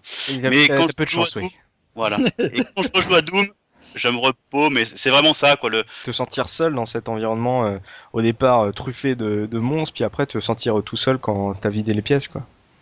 Ouais, mais aussi le, bah, le truc de se dire bon, euh, je vais pas trop vite, je vais tranquillement pour euh, essayer de faire un petit peu toutes les pièces. Mhm. Et puis au bout d'un moment se dire euh, merde, je suis paumé. Qu'est-ce qui se passe Et puis bah, je tourne, je tourne, je tourne. Et ça c'est c'est con, mais c'est génial. Quand t'es paumé là-dedans, que t'entends des monstres au loin, tu sais pas où ils sont. Mhm. T'as pratiquement plus de munitions parce qu'ils étaient assez chiches en munitions aussi, faut dire. Mhm bah tu cherches la sortie, tu sais pas où elle est, t'es paumé, enfin c'est génial quoi. Ah, après, t'avais aussi la technique de justement retrouver ton chemin en fonction de là où il y avait, t'avais pas tué du monde. Tu sais, t'entendais, tu... tu dis, oh, tiens, ça doit être par là que je dois aller parce que justement j'y suis pas encore allé. Limite, t'es content en trouvant un monstre. Quoi. Voilà, putain, la suite du chemin. Je retiens aussi les secrets. Ouais. Parce que bah t'arrives à la fin, puis là tu vois. Euh zéro secret sur 5 et là je suis vraiment nul quoi c'est pas possible il faut que je le refasse le truc. Et puis euh, tu cherches tu cherches puis t'arrives à 3 sur 5 t'es hyper content puis ils sont où les deux autres? Ah. et là tu cherches comme un ouf et il y en a la rejouabilité. j'ai jamais trouvé en plus. Et justement si Locutus toi tu, tu aimais euh, avancer euh, prudemment et essayer de trouver un peu autant de secrets que tu pouvais. Il faut le, le dire pour ceux qui nous écoutent nous avons dans l'équipe un, un speed gamer de ce fameux Doom Gerfo, euh, je me tourne vers toi. Euh, est-ce que toi tu avais du, du... est-ce que tu avançais prudemment dans ce Doom Au début, oui. Au à 8 ans, oui. à 8 ans, oui. à 8 ans, t'avances prudemment. T'as peur quand même, hein, faut dire ce qui est. Donc, euh, oui. C'est voilà. Euh, il y a, y a un moment quand même. Mon fils, il a une maxime très sympa pour ça. Il me dit si t'as pas peur, t'as pas mal. un bon speedrunner plus tard. Euh, non. Euh, c'est, enfin, avancer prudemment, en fait, ça avait, ça avait parfois un peu ses limites. C'est-à-dire, il y avait des moments où t'avançais en fait d'un point de sécurité à un point de sécurité parce que t'as, tu tirais profit d'une particularité du décor, d'un espace qui se restreignait un petit peu, qui te protégeait. Tu mettais des monstres euh, les uns entre les autres et du coup ils se tiraient dessus plutôt que de tirer de tirer sur toi. Toi, t'arrivais à gérer ça? Ouais, enfin. tu arrives, tu arrives à le gérer. Ouais, maintenant j'arrive à le gérer. Disons que mhm. aujourd'hui, euh, moi je joue. Alors, il y a un truc dont on n'a pas parlé, c'est les niveaux de difficulté dans, dans Doom, mhm. parce qu'il y en avait quatre au départ, donc il y avait euh, euh, des niveaux de difficulté qui mettent quand même un très très grand écart pour le joueur. C'est-à-dire le premier, on vous file double de munitions, il y a peu de monstres, voilà. Le quatrième niveau de difficulté, il y a des niveaux où il y a 5, 6, 7 fois plus de monstres que dans le premier niveau de difficulté. C'est quand même, euh, ça fait une, grosse, grosse différence. Et le jeu, mais toujours pas? Non, non, enfin, bah, après, ça dépendait de ton PC, mais aujourd'hui, c'est pas un problème. Moi, j'y joue maintenant, hein, j'y joue pas il y, a, il y a 13 ans, donc, il y a 20 ans. Donc, euh, voilà. Euh, et donc du coup, euh, quand tu joues à des niveaux de difficulté plus élevés, euh, t'as plus assez de munitions pour, pour, pour faire systématiquement tous les monstres. Il faut alors faut commencer à réfléchir à toucher avec une roquette quatre ennemis à la fois si tu veux de pouvoir les faire. Enfin, ça devient un peu chiant. Donc après, bah, tu développes des stratégies. Puis après, comme je me suis aussi intéressé au côté communautaire et que le speedrunning est quand même né avec Doom, c'est bah quelque chose, euh, c'est quelque chose qui, qui moi m'a vachement intéressé. C'est un nouveau défi, c'est un nouveau jeu, mmh. c'est des nouveaux, euh, des nouveaux challenges à relever et c'est super fun à faire. Donc parce qu'il faut le préciser, c'est qu'à la fin de chaque niveau, il y avait un compte rendu entre guillemets du, du temps que tu avais mis, euh, des secrets que tu avais trouvés. Voilà, il y avait le pourcentage de, de, monstres que tu avais tué, le pourcentage d'items que tu avais tué, tu avais trouvé, le pourcentage de secret, le temps que tu avais mis et un temps de référence rentré par Romero. C'est-à-dire qu'il faisait le niveau, mhm. il ajoutait 30 secondes et ça, et ça lui donnait son temps de référence. Donc par exemple, pour le tout premier niveau de Doom, le premier de l'épisode 1, on mettait moins de, moins de 20 secondes pour le faire, si on voulait le finir, le faire complètement. Donc bah, ça, il a mis un temps de, à faire de 30 secondes. Et eh bah, 30 secondes, la première fois que tu fais le, le, le, niveau, tu mets plus que 30 secondes, c'est sûr et certain. et du coup, tu te dis, mais comment c'est possible? Et puis après, tu te rends compte, tu te dis, mais en fait, si je passe par là, c'est peut-être faisable. Et puis voilà, et puis après, ça se multiplie à l'infini sur les niveaux suivants, où il faut carrément réfléchir au, à, ton à ta trajectoire, comment gérer les monstres, etc. C'est c'est absolument génial. Mais on y reviendra, je pense, sur le côté communautaire. Euh. Justement, on y est en plein dedans là. Ah non, tu veux qu'on en parle tout de suite? Ah, bah, Bien sûr. on en parle tout de suite. Donc ça, c'est le côté euh, donc speedrunner. Et euh, qu'est-ce qu'a fait la communauté là-dedans? Comment la communauté s'est accaparée ce Doom? C'est quand Alors, est arrivé en fait, non? C'est plus avec le 2.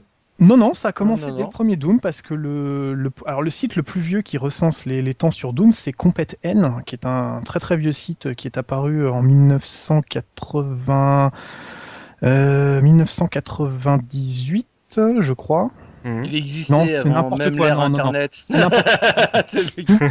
il est tellement vieux qu'il existait déjà avant.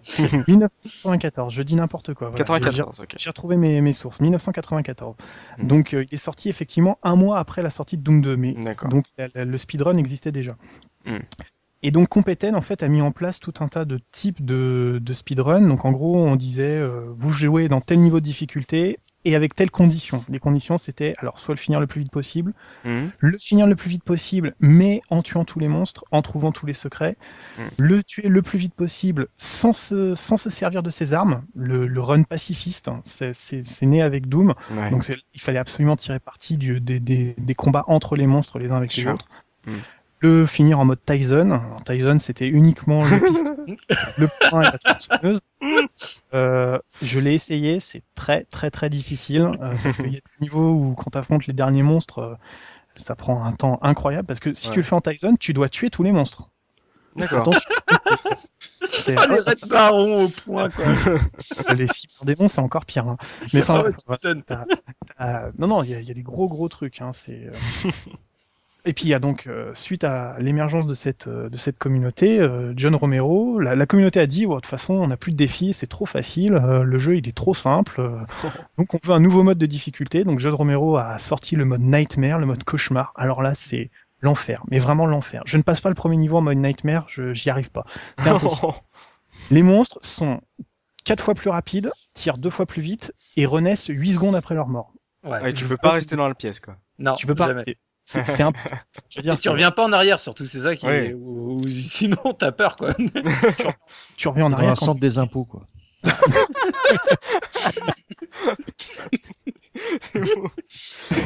quand, John Romero a sorti le, le, le mode, il a dit c'est impossible de faire un, un speedrun là-dedans. Les jeux, de toute façon, les joueurs ils vont, ils vont me faire foutre la paix avec ça. Il, il a fallu deux mois à un mec pour faire un speedrun en mode nightmare de, de Doom 1 et de Voilà, donc la, légende, la légende, elle est née comme ça, quoi. Je veux dire, c'est quand tu vois qu'il y a des joueurs qui sont capables de relever des défis comme ça, c'est, c'est, enfin, c'est juste monstrueux, quoi. Moi, ça fait peu de temps que j'ai essayé de faire ça.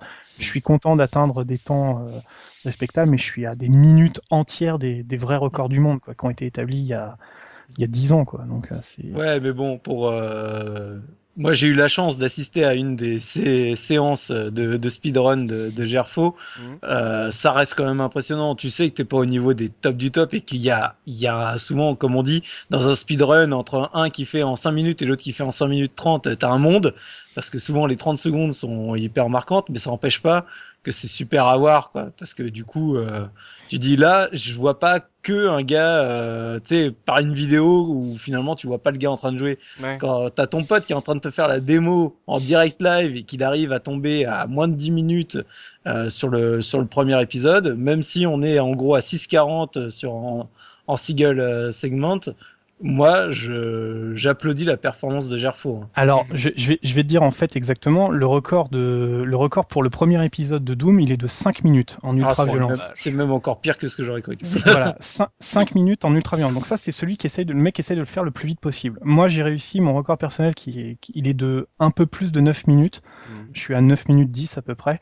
Euh, c'est très très chaud hein, déjà. Enfin, je l'ai eu euh, quand je l'ai eu, j'étais super content. mais pour vous donner une idée quand même, le même dans le même niveau de difficulté, mais en faisant, trouvant tous les secrets, en tuant tous les ennemis, le même mec, record du monde aussi, 18 minutes 18. Ça vous donne une idée du monde qu'il y a entre, euh, entre le faire le plus vite possible et le faire à fond, quoi. C'est, c'est juste euh, énormissime, quoi. Donc euh, voilà. Fin... Et Dopa, pendant que Gerfo lui nous parle de la communauté du speedrun qui s'est lancé sur ce Doom, toi donc de ton côté, tu t'étais lancé sur le, le mode multijoueur de Doom. C'était quoi? C'était du coop? C'était de la compète? C'était les deux? Alors moi c'était surtout de la compète parce que euh, c'était avec, euh, comme je disais, des mecs dans, un bureau et on profitait d'un truc qui était complètement dingue pour l'époque et qu'on pouvait pas trop encore utiliser, même si c'était l'époque des modems on était passé du 28008 au 52 000 kilos, c'était un truc oh démentiel. on pouvait faire des en même temps qu'on pouvait télécharger un MP3, un truc comme ça. Oh. C'est mal, je sais, mais oh. on était tellement jeunes. Et bref, euh, dans les bureaux, par contre, tu avais une connexion qui était euh, incroyable. C'était de la LAN, quoi. Et t'avais, euh, t'imagines que tu avais une LAN partie à disposition au bureau. Et, et pour moi, je suis désolé, j'ai dû rester tard au bureau. On avait une réunion avec. à l'époque, c'était le bureau des potes en plus parce que j'étais étudiant et c'était pas un endroit où je bossais. J'allais, j'allais chez eux pour. Euh, alors ça m'a formé quelque part sur le tas un petit peu au réseau si tu veux parce que j'ai appris à configurer un peu tout ça et à savoir comment ça fonctionnait. parce l'époque, euh, c'était pas évident. Hein. On a tous, non, c'était pas forcément évident. On a tous appris dans la difficulté, dans la, douleur, dans la douleur. Voilà, en mettant les, les mains dans le dans le cambouis. Et euh, ouais, c'est moi c'est alors j'ai fait le solo euh, et j'ai flippé pendant le solo, mais mes, euh, mes meilleurs souvenirs c'était quand même sur le multi et, euh, et à essayer de voir un petit peu où étaient les autres en entendant justement tout à l'heure tu parlais euh, des bruits en fait tu savais où mhm. où aller parce que tu entendais des petits bruits de monstres ou c'était un endroit où tu n'étais pas encore allé tu te doutais que c'était par là qu'il fallait te déplacer mhm dans les arènes du multi, c'était pareil. T'entendais quelque chose qui se bastonnait à gauche à droite, et comme on n'avait pas forcément tous des casques et que c'était parfois même le HP du, euh, du, PC qui sortait ça, tu disais ah putain, ils sont en train de se bastonner ici dans ce coin-là. Donc t'avais toute cette connaissance des, des niveaux qui maintenant c'est un truc qui est tout à fait normal quoi, mais pour nous c'était complètement nouveau à l'époque. Et on se fendait la poire à se, à se à se faire des pièges, à former des alliances, à les, à, les casser aussitôt, parce que c'est quand même trop tentant quand t'as un mec qui court devant toi et que t'as un BFG en main de lui, de lui en mettre une euh, dans les fesses, quoi. C'est pas possible, tu peux pas résister, quoi. Au bout d'un moment, tu, tu as la, gâchette qui te démange et tu lâches le truc. Et c'est dans ces moments-là que tu te prends un gobelet en retour. T'avais comme ça une association entre le réel et le virtuel qui était très rapide, et donc une immersion et, et tout de suite le le, je crois c'est le quatrième mur, c'est ça, hein, euh, enfin qui qui est qui est abattu très rapidement avec ce avec ce jeu. Bon, heureusement, on n'avait pas de cornes qui poussaient. Euh. Dopamine se prenait un big fucking gobelet dans la tête. Exactement, ouais. Mais euh, ça se jouait à combien ce, en compète au maximum? C'était quoi, 4, 6 alors, alors là, c'est, je suis tout confus, mais il me semble que c'était 8, non? Ah non, 8 euh, j'ai alors, moi j'ai des souvenirs de parce que j'ai pas beaucoup pratiqué hein, le, multi, moi j'avais pas de connexion sous la main. J'ai souvenir d'écran d'écran de statistiques à quatre personnages à la fin des, des deathmatch, mais euh, alors je sais que c'est ouais, sur Doom, c'est 4 en local, ouais, et 2 par modem. C'est ça, ouais. C'était petit, mais c'était confortable quand même, 4, 2 contre 2, c'est bien. C'était pas mal. Alors je, je sais plus exactement euh, parce qu'on était on était plus que quatre évidemment dans, dans le bousin et donc on, on se relayait quoi. Donc c'est pour ça que j'ai un petit doute sur la. Bah, en fait, mais quatre c'était déjà pas mal à l'époque. Ouais. En fait, je, je, pense que ça vient de, de d'une chose dont après on pourra parler, c'est les tout ce qui a été amélioré après dans les dans les ports euh, pour le pour le jeu où mm. effectivement ça a été très vite. Il y a eu une grosse demande de la communauté à pouvoir jouer à plus que 4 et du coup ils ont bossé pour justement supporter 8, 16, 32 joueurs. et oh, aujourd'hui voilà enfin les, les, cartes à 32 joueurs sur Doom aujourd'hui c'est tout à fait une réalité, mais c'est devenu sur des versions modées par la communauté pour mm. la communauté qui avait ces envies-là aussi. Et de euh, base c'était 4. Ouais. Et toi, euh, Subi, toi c'était, euh, tu as, tu as apprécié la partie coop, tu m'as dit. ouais, moi, moi c'est surtout bon. le, Doom est, est, extraordinaire parce qu'il a apporté la première communauté de speedrunner, il a apporté la première communauté, on va dire, de gros deathmatch euh, bien bien bourrin. Mais surtout pour moi, il a porté euh, la première, les premières parties en coop, quoi, qui euh, aujourd'hui euh, semble euh, avoir un vrai renouveau justement sur euh, la, la, génération actuelle, mais mm. dès l'époque c'était extraordinaire. Et moi je me rappelle notre trip avec avec mon pote, c'était on se mettait donc dans les niveaux de difficulté les plus ouais. on faisait les gros crevards parce qu'on récupérait les cheat codes, donc on se mettait invulnérable, full ammo et compagnie, ah, et, on, et on fonçait dans le tas, tu sais, dans les salles qui étaient remplies à ras bord, à essayer de mitrailler tout ce qu'il y avait. Tu vois, on s'en fichait qu'on trichait, qu'il n'y avait pas de, mmh. qu'on crevait pas et tout, mais juste le plaisir de se dire, allez, quand on est tous les deux, on, on se fait une, une, fucking partie justement, on va tout défoncer. Bah moi, je, je, trouvais ça jouissif au possible quoi. Et c'était l'histoire du, du, solo, enfin c'était les niveaux du solo jouable à deux? Ouais. D'accord. Euh, dans mes souvenirs, hein. après, ouais, ouais, euh, j'en ai parfait depuis, mais dans mes souvenirs, oui, c'était ça. Je me rappelle de, du boss final de Doom 2, enfin, à deux, à essayer de le, le viander, euh, ce salopard de mur. Donc euh, ouais, non, bah ça devait être, ça, ça, ça devait être cool, ça, de pouvoir jouer à deux, ça, ce, ce gros, ce gros FPS. Mais euh, comment tu faisais pour, par exemple, pour les armes, c'était euh, chacun choper euh, la, même arme en même ah, temps euh. Non, c'est bah tu ramassais le matos, c'était chacun ramasser son matos quoi. D'accord. Ouais, bah... pareil dans mes souvenirs, hein, du cop, j'en ai fait. bah, à cette époque-là, j'avais 14 ans, j'en ai jamais refait depuis. Alors il y a peut-être des souvenirs un peu erronés. Hein. donc voilà, donc un gros jeu en fait. Hein. Techniquement, Carmack a, a, tout donné. Dans le gameplay, on a vu que c'était tellement pro, enfin profond. C'était, euh, ça pouvait être assez subtil pour permettre l'émergence d'une communauté dans dans le speed game avec euh, tous ses secrets et toutes ces différentes manières de jouer. Il y avait le multi compétitif, il y avait le coop. Euh, c'était. Puis il y a eu la première communauté de modding, hein, de vrai, mm. la naissance du mode. Je, pense que Gerfo, pareil là-dessus. Ah bah, il y, y, en a, il y en a des pages et des pages à, à, à décrypter. Hein. C'est, enfin, euh, alors, je vais revenir sur, sur le, pourquoi le, le, modding a bien marché. C'est encore une fois, c'est Carmack. Carmack, c'est quelqu'un qui supporte l'open source. C'est quelqu'un qui aime, voilà. Ils ont sorti le code source de Doom deux ans après que le jeu soit, soit sorti. C'est euh, c'est quand même euh, assez exceptionnel. Ils avaient un programmeur en interne qui était ouais, qui, ils avaient un programmeur en interne qui a écrit un bouquin sur le code source de Doom qui a dit les mecs, regardez, on va vous sortir le code source et voilà, nous on a identifié qu'il y avait ces problèmes-là, ces problèmes-là, ces problèmes-là. Vous voulez nous aider On est, on vous attend, il n'y a pas de souci. Mhm. Et alors, euh, partant de là, euh, c'est devenu la folie. Le, le, les, les, les, gens se sont emballés pour ce, pour ces projets-là. Carmack lui-même a soutenu des projets, a, a échangé, commencé à échanger des mails avec des, des anonymes qui aimaient Doom, qui, qui avaient juste envie de, de contribuer à l'émancipation du jeu. Et il me semble que certains sont même rejoints Is non oui, alors un peu plus tard, mais ça mm. c'est, enfin, au départ c'était pas, lui c'était pas son envie. Son envie c'était juste de dire, euh, il y a un moment je peux plus tout faire tout seul, il faut que vous m'aidiez. Et euh, il fait confiance aux gens, il leur dit, il sait que c'est bon pour le jeu, plus mm. que de, de savoir, euh, oh là là, les gens vont se mettre à le pirater, on n'aura plus aucun revenu. Non non, ce qui l'intéressait c'était que le jeu s'améliore. Ouais. Il corrige les, les, les, défauts et il met à disposition les outils pour que la communauté crée ses, crée ses, ses propres modes. Des modes, mais il y en a eu des, tellement des centaines, des fans qui recréaient des films. On a eu des modes sur Batman, sur Ghostbusters, sur euh, Robin des Bois, sur, enfin, il y en a, il y en a partout. Des, des défis, donc euh, la difficulté, bah, on peut, il y a rien de mieux que le joueur pour la créer lui-même. Hein. Donc mhm. des, des, niveaux très compliqués qui se jouaient à, à la munition près, c'est-à-dire il fallait absolument placer les les balles comme il faut, du coup qui font ressembler le premier Doom à un jeu extrêmement simple, et pourtant il était pas simple, hein, mais il y a des modes de difficulté. Des modes euh, tournés sur le, le, mode puzzle un petit peu. Alors j'ai souviens notamment de ce mode qui, qui ne fait intervenir que le cyberdémon, le, le plus, un des plus gros boss du jeu, donc c'est un, un démon greffé mécaniquement avec un lance-roquette à la place du bras gauche, normal, voilà.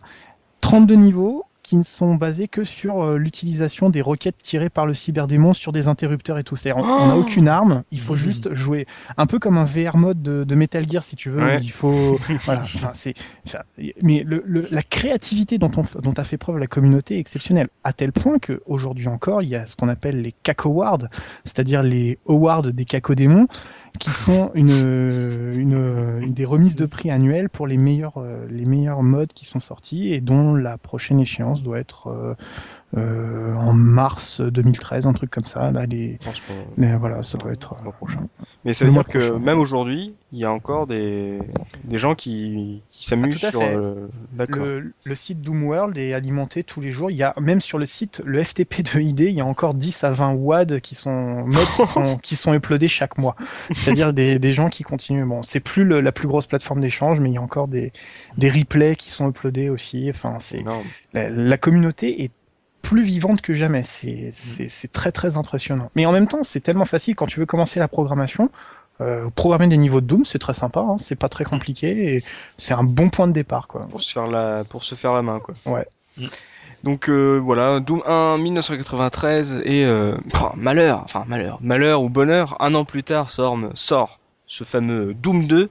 Donc euh, je vais je vais être tatillon monsieur, je vais être méchant, je vais vous provoquer. Doom 2 1994, un an après le 1, est-ce que c'est une vraie suite ou c'est juste un add-on Gerfo? Oh, clairement, ça, ça apporte pas grand chose. Le moteur est le même. Euh, on a une nouvelle arme, ultra badass, mais une seule arme quand même. Ah, elle, a la classe. Elle a ce, fameux fusil à double canon euh, qui a un, son magnifique euh, au rechargement. C'est, ça reste un, grand souvenir de joueur. pas mal de, pas mal de monstres, mais mm. c'est, ouais, c'est ça n'a pas été très bien compris en fait dans la communauté à l'époque. Euh, les remarques que, tu viens de faire sont, sont, celles qui ont été faites par beaucoup de joueurs à l'époque. C'était trop rapide et trop pas, très justifié. Et surtout, après, quand sont sortis des jeux comme Dark Forces ou Duke Nukem, euh, la comparaison avec le manque d'interactivité et le manque d'évolution a commencé à se faire sentir. Hmm. Il, commençait à y avoir des petits problèmes. Euh, voilà. Ce qui n'a pas empêché, euh, le, le, jeu est quand même excellent. Les niveaux sont beaucoup plus difficiles que dans le premier, à mon goût. Euh, les nouveaux monstres sont très puissants. Il y a des super idées de gameplay. Beaucoup de nouveaux monstres?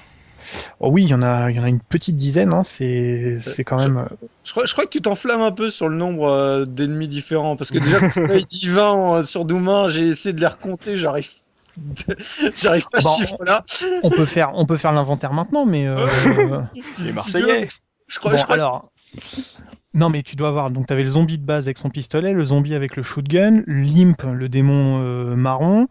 Il y avait euh, le baron de l'enfer le cochon, le cochon invisible, l'âme perdue, le cacodémon.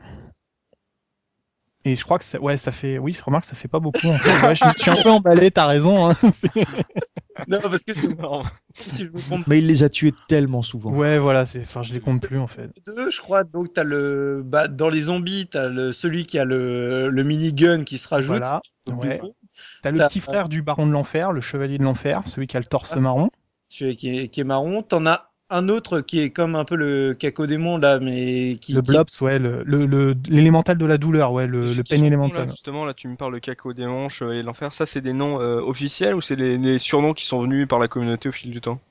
Euh, moi, enfin, alors moi, moi, je, du coup, c'était les noms anglais. C'est le Hell Knight, c'était bien le, baron, le, chevalier de l'enfer, le Euh, El Baron, c'était bien. Ce que, ce que Soubi a appelé le, le Minotaure rouge, c'était plus voilà le, le, nom que lui donnait la communauté. Ouais. Non, moi, c'est les, les, vrais noms que je te donne là. C'est euh, l'élémentaire de la douleur. À cette époque, on avait l'habitude aussi de donner, euh, d'essayer de donner un nom euh, comme ça. Oui, T'avais le cochon rose. Voilà. ouais, le zombie à couleur caca, des trucs comme ça, le, les soldats.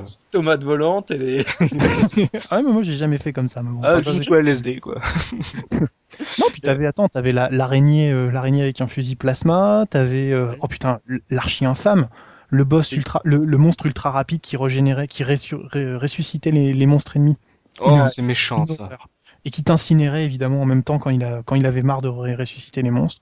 son, son, son, animation était très classe du coup. Mais par contre, moi je cache pas que j'avais eu quand même une déception euh, justement à la fin de Doom 2 parce que on voyait souvent donc dans Doom le, bah, un visage, tu sais, un peu. Euh, avec euh, tu sais des tu sais le merde une étoile à l'envers tout ça tu mm. tu sentais le gros démon bien méchant ouais. et tout. Tu l'avais pas dans le 1 donc t'as as un petit côté frustration. Tu disais ça allait être le boss final et finalement tu le vois pas. Et c'est donc le boss final du 2 et c'était vraiment un mur quoi. Et du coup moi je me rappelle avoir été vraiment déçu de pas avoir un tu sais, euh, déjà, t'avais les cyberdémons, tout ça, ils étaient, mm. la, la, la, grosse araignée, je sais plus son nom. Euh, euh L'arachno-cerveau, l'arachno-cerveau, là, c'était. Le, le, le, le krang euh, sur pattes, quoi, qui, qui, du coup faisait super peur. Et moi, je m'attendais vraiment à, à, un monstre immense, tu vois, comme boss final, et tu tombes sur un mur sur lequel il faut que tu montes sur un pilier tout en haut, tu sais, pour essayer de le, le shooter. Et moi, ça m'avait un petit peu déçu sur la fin. Je, Mais je pas, me pas lui, le boss. Hein c'est pas lui le boss, c'est justement ça le truc, c'est qu'une texture plaquée sur un mur. Le vrai boss, il est caché dans le mur. Le vrai boss, c'est la tête de Romero sur un piquet. C'est pour ça que c'est pour ça que c'est énorme ce, ce, boss de fin. Tu te souviens quand tu rentres dans ce niveau, t'as oui. toutes les armes qui sont disponibles, t'as le, le bonus qui te met à fond de vie, fond d'armure maximum. Tu passes un téléporteur et t'entends une voix bizarre, oui. ça, une voix qui parle. En fait, cette voix, c'est la voix de Romero passée à l'envers euh, dans un dans un mixeur électronique qui dit pour finir le jeu, pour finir Doom, vous devez me tuer, moi, John Romero. Euh... Et si tu fais le code pour passer à travers le mur, derrière la oui. plaquage de texture, t'as la tête de Romero et c'est ça que tu, c'est sur ça que tu dois tirer en fait. Oui, non, ça, ça, ça, je me rappelle, je me rappelle l'avoir fait, mais ça, ça enlevait pas mon côté. Non, euh, je sais, je te charrie. Mais... En fait, tu avais fantasmé euh, ce, cette inscription dans le 1 et tu t'attendais à voir un véritable monstre. Euh, ouais, le qui vient te. Ouais. étages, enfin, tu sais, ouais, j'exagère, mais tu vois, je m'attendais à un. Mais c'est mon ressenti personnel, quoi. J'avais juste une frustration. Et c'est vrai que moi, je me rappelle, j'avais pas vu le coup de la tête. C'est un pote, bah, le pote avec qui je jouais en, en cop, qui une autre, à une autre LAN l'avait vu. Il m'a dit Attends, attends, il faut que je te montre et tout. Il m'avait montré la tête et tout de Romero. Mais à l'époque, j'ai envie de dire que je faisais Ouais, bah c'est une tête sur un piqué quoi. Oui. Je veux dire, j'en ai vu tellement de plus gore dans tout le jeu qu'une tête sur un piqué pour moi c'était solide. euh, toi, Locutus, tu l'avais fait ce Doom 2 à l'époque ou t'étais resté sur le 1 euh, J'avais fait le début de Doom 2 ah. chez un pote. Ouais. Et puis bah le pote euh, est ah, voilà. Ah, bah, il est parti, euh, il est parti, je sais plus en Guyane ou je sais pas quoi, enfin service militaire, euh, deux ans machin. Euh, il est parti avec le PC. Donc ah, voilà et puis je crois que je l'ai refait il y a quelques années, il me semble, en trichant comme un gros porc. Mmh. Donc c'était un souci de PC à l'époque quoi. Ah, c'est dommage ça. Mais euh, ah, c'est bête hein. Par rapport à ton la petite la bonne expérience que tu as eue sur le 1 où tu étais donc euh, tu sentais un peu seul, tu tu kiffais te perdre un peu dans ce labyrinthe, euh, de voir un jeu qui qui avait euh, visiblement la même gueule dès, au départ que le 1, ça te ça t'avait donné envie de, de l'avoir ou finalement tu te dis oh c'est Doom 1 mais avec un peu plus de trucs, c'est tout? Oh bah mon ça me posait pas trop de problèmes, à vrai dire. Euh, J'étais content de, bah, d'en de avoir plus, quoi, en fait, tout simplement. Mmh. En même temps, c'était un peu notre. Le, oui. ouais, le, le, 1 était bon. Mmh. Bah, je, je, vois le 2, bon, ok, ça ressemble et tout. Euh, après, ça, ça se retrouve à l'époque aussi, ça a pas mal de ouais. numéro 2 numéro 3, allez, non, ouais, ouais. début des années 90, c'était comme ça oui, aussi. Ça, ça faisait un petit peu comme un, comme un datadisc, quoi, un add-on. comme, comme on disait tout à l'heure aussi, c'était une période où le piratage sur PC commençait déjà un peu à émerger. Mmh. Euh, je me rappelle des souvenirs, on se disait le 1, le 2, de toute façon, limite, euh, on l'avait pas payé. plus t'en as, plus t'es content, quoi. Enfin, mmh. euh, c'est con à dire, mais moi, voilà, ce, ce pote-là, son père, tous les jeux PC que j'ai fait à l'époque, ils les avaient tous récupérés comme ça, piratage sauvage et compagnie. Ah. Hein. Mm. C'est moche, mais c'est comme ça, quoi. Hein, c'était la réalité. Hein. Mm. Et, toi, Dopa, de ce Doom 2, tu avais, ça t'avait donné envie à l'époque ou pas plus que ça? Oh si si, je l'avais pris comme tous les autres sur la notoriété de, du premier Doom en fait, mm. hein, parce que euh, en plus il avait un mode de distribution qui était euh, qui était différent. Euh, non non, il y avait aucun souci et surtout j'ai encore le souvenir de ce de ce fusil de ce double fusil qui était très mm. caractéristique. Tu commençais quasiment avec, si je me souviens bien. Ouais, non, non, moi j'ai je crois quasiment dans le premier ou deuxième niveau. Dès, le deuxième niveau, ouais. C'est ça, voilà. On l'avait, on l'avait assez rapidement. Non, non, moi je, j'étais dedans à fond sans aucun problème. Hein. De toute façon, c'était que la première suite. En général, quand un jeu fait un carton et que tu as sa, sa séquelle juste derrière, elle fonctionne. Après, c'est après qu'on est un petit peu plus euh, peut-être euh, circonspect et qu'on fait un peu attention. Mais euh, là, le 2, je crois que tout le monde avait plongé dedans sans aucun problème. On faisait complètement confiance à Carmack avec tout ce qu'il avait fait, produit avant. Euh, il a pas, il a facilité d'ailleurs, je crois, le modding sur le sur le 2. Il a rien changé de ce côté-là. Mhm. Euh, donc ça n'a fait que, que, que s'amplifier. Moi, j'étais à fond dedans. Il y avait aucun souci avec ça. Et pour l'anecdote, Gerfo, euh, par rapport à l'histoire, la légende, même moi qui ne connais pas grand-chose, bien sûr, joueur candide à, à, Doom, c'est moi ou Doom 2, l'histoire se passe sur Terre, un truc comme ça? Ouais, ouais, ouais. Alors en fait, euh, on reprend très vite l'histoire du l'histoire du premier. L'histoire du premier, c'est on est sur euh, sur Mars. Mmh. Le premier épisode se passe sur la base de, de la corporation pour laquelle on travaille. À la fin du premier épisode, on est en fait sur Phobos, une, une des lunes euh, de, de, de Mars, mmh. et qui en fait est juste au-dessus de l'enfer. C'est-à-dire l'expérience a tellement mal marché que la lune entière s'est retrouvée transportée au-dessus de l'enfer. D'accord. Donc le deuxième épisode qui s'appelle le, les, les, prémices de l'enfer. Enfin, je me souviens plus du nom. Le nom anglais c'est The Shores of Hell. Donc je me souviens plus de la traduction, mais le deuxième épisode en fait commençait à mêler les décors technologiques du premier avec les décors de l'enfer. Ouais. Troisième épisode, Inferno, on était en enfer même, donc on allait au cœur de, de la forteresse ennemie pour aller buter le mal euh, tout seul comme un grand. Mhm. Et la fin de, de, à la fin du premier épisode, c'est le retour sur Terre avec une, c'était la séquence de fin du premier Doom qui était géniale, une petite musique des prés, un petit, un, petit chant, des petits lapins, une petite musique rigolote. La caméra basculait et tu voyais une cité en flammes et un une tête de lapin empalée sur un, sur un pieu. Et c'était marqué The End. Début de Doom 2, Doom 2, l'enfer sur Terre, tout se passe sur, euh, sur Terre. Et effectivement, c'est, c'est le, le Marines qui, qui pensait être de retour chez lui, que ça allait être cool et qui en fait, bah, euh, doit doit botter le cul de l'enfer maintenant sur Terre. Quoi. C'est voilà, c'était comme ça qu'était présenté le jeu. Ça n'a mm. pas suffi à l'enfer sur Phobos. Il va falloir lui expliquer aussi comment on fait chez nous sur Terre. Bon, voilà. mais, euh, mais, dans le gameplay, ce, ce change, ce, le fait de revenir sur Terre, ça n'a rien changé. Absolument pas. En fait, c'est la progression, c'est censé faire des décors différents, mais les décors sont tellement peu euh, T'as pas l'impression de passer. Ouais, non, mais je veux dire, euh, ça reste quand même la représentation réaliste. Elle est très limitée dans Doom. quoi. Je veux dire, on a des décors tech, on a des décors en fer, mais c'est pas, c'est mm. pas très très probant, quoi. Donc, euh, voilà. Ah, c'est toujours bien de voir ça. Mais ouais. Ouais, je suis, je suis désolé. C'est parce que là, du coup, euh, on reparle des décors et je viens d'avoir un flash là, au, moment où on en parle. Ce qui était intéressant dans Doom, donc dans le 1 et dans le 2, c'est que au niveau des décors, tu avais les décors agressifs au sol et euh, ah oui, c'est vrai. Et, mine de rien, ça rajoutait euh, un côté assez emmerdant parce que du coup, tu, tu pouvais avoir comme une, euh, tu sais, en gros, une grande étendue d'acide ou oui. par verte, de la lave ou c'était rouge, etc.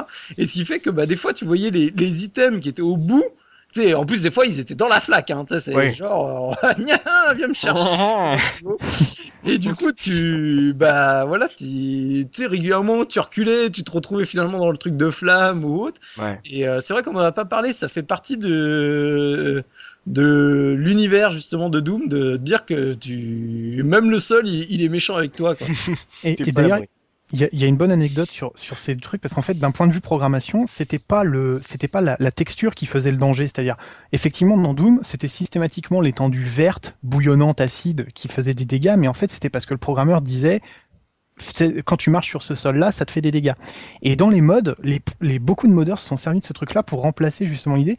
Ils faisaient des sols normaux mais qui faisait des dégâts. Du coup, oh. tu fais, tu, tu, tu, fais, oh putain, c'est vraiment des enfoirés. Tu pensais être peinard, donc tu courais aller en sécurité, ou à l'inverse, il y avait des étendues euh, de, de flaques marron. Tu te dis putain, je peux pas aller dans ce truc-là, et en fait c'était de la flotte normale pour eux. Et du coup, ça donnait une atmosphère complètement différente au jeu. Euh, euh, voilà. c'est, enfin, c'était très intelligemment utilisé par la, par la communauté des modeurs aussi. Euh, avant de, de, se lancer dans la revue de presse subie, nous allons faire notre belle transition avec les musiques de, de ce Doom, et on ne peut pas ne pas passer euh, le fameux thème de, de, Doom 1, ce thème qui est certainement resté dans l'histoire tellement euh, il était badass, il nous était dans les dans les conditions pour euh, flinguer du strum. Allez, on s'écoute ce, petit thème de, de Doom 1 Ouais, sans aucun problème. Hell yeah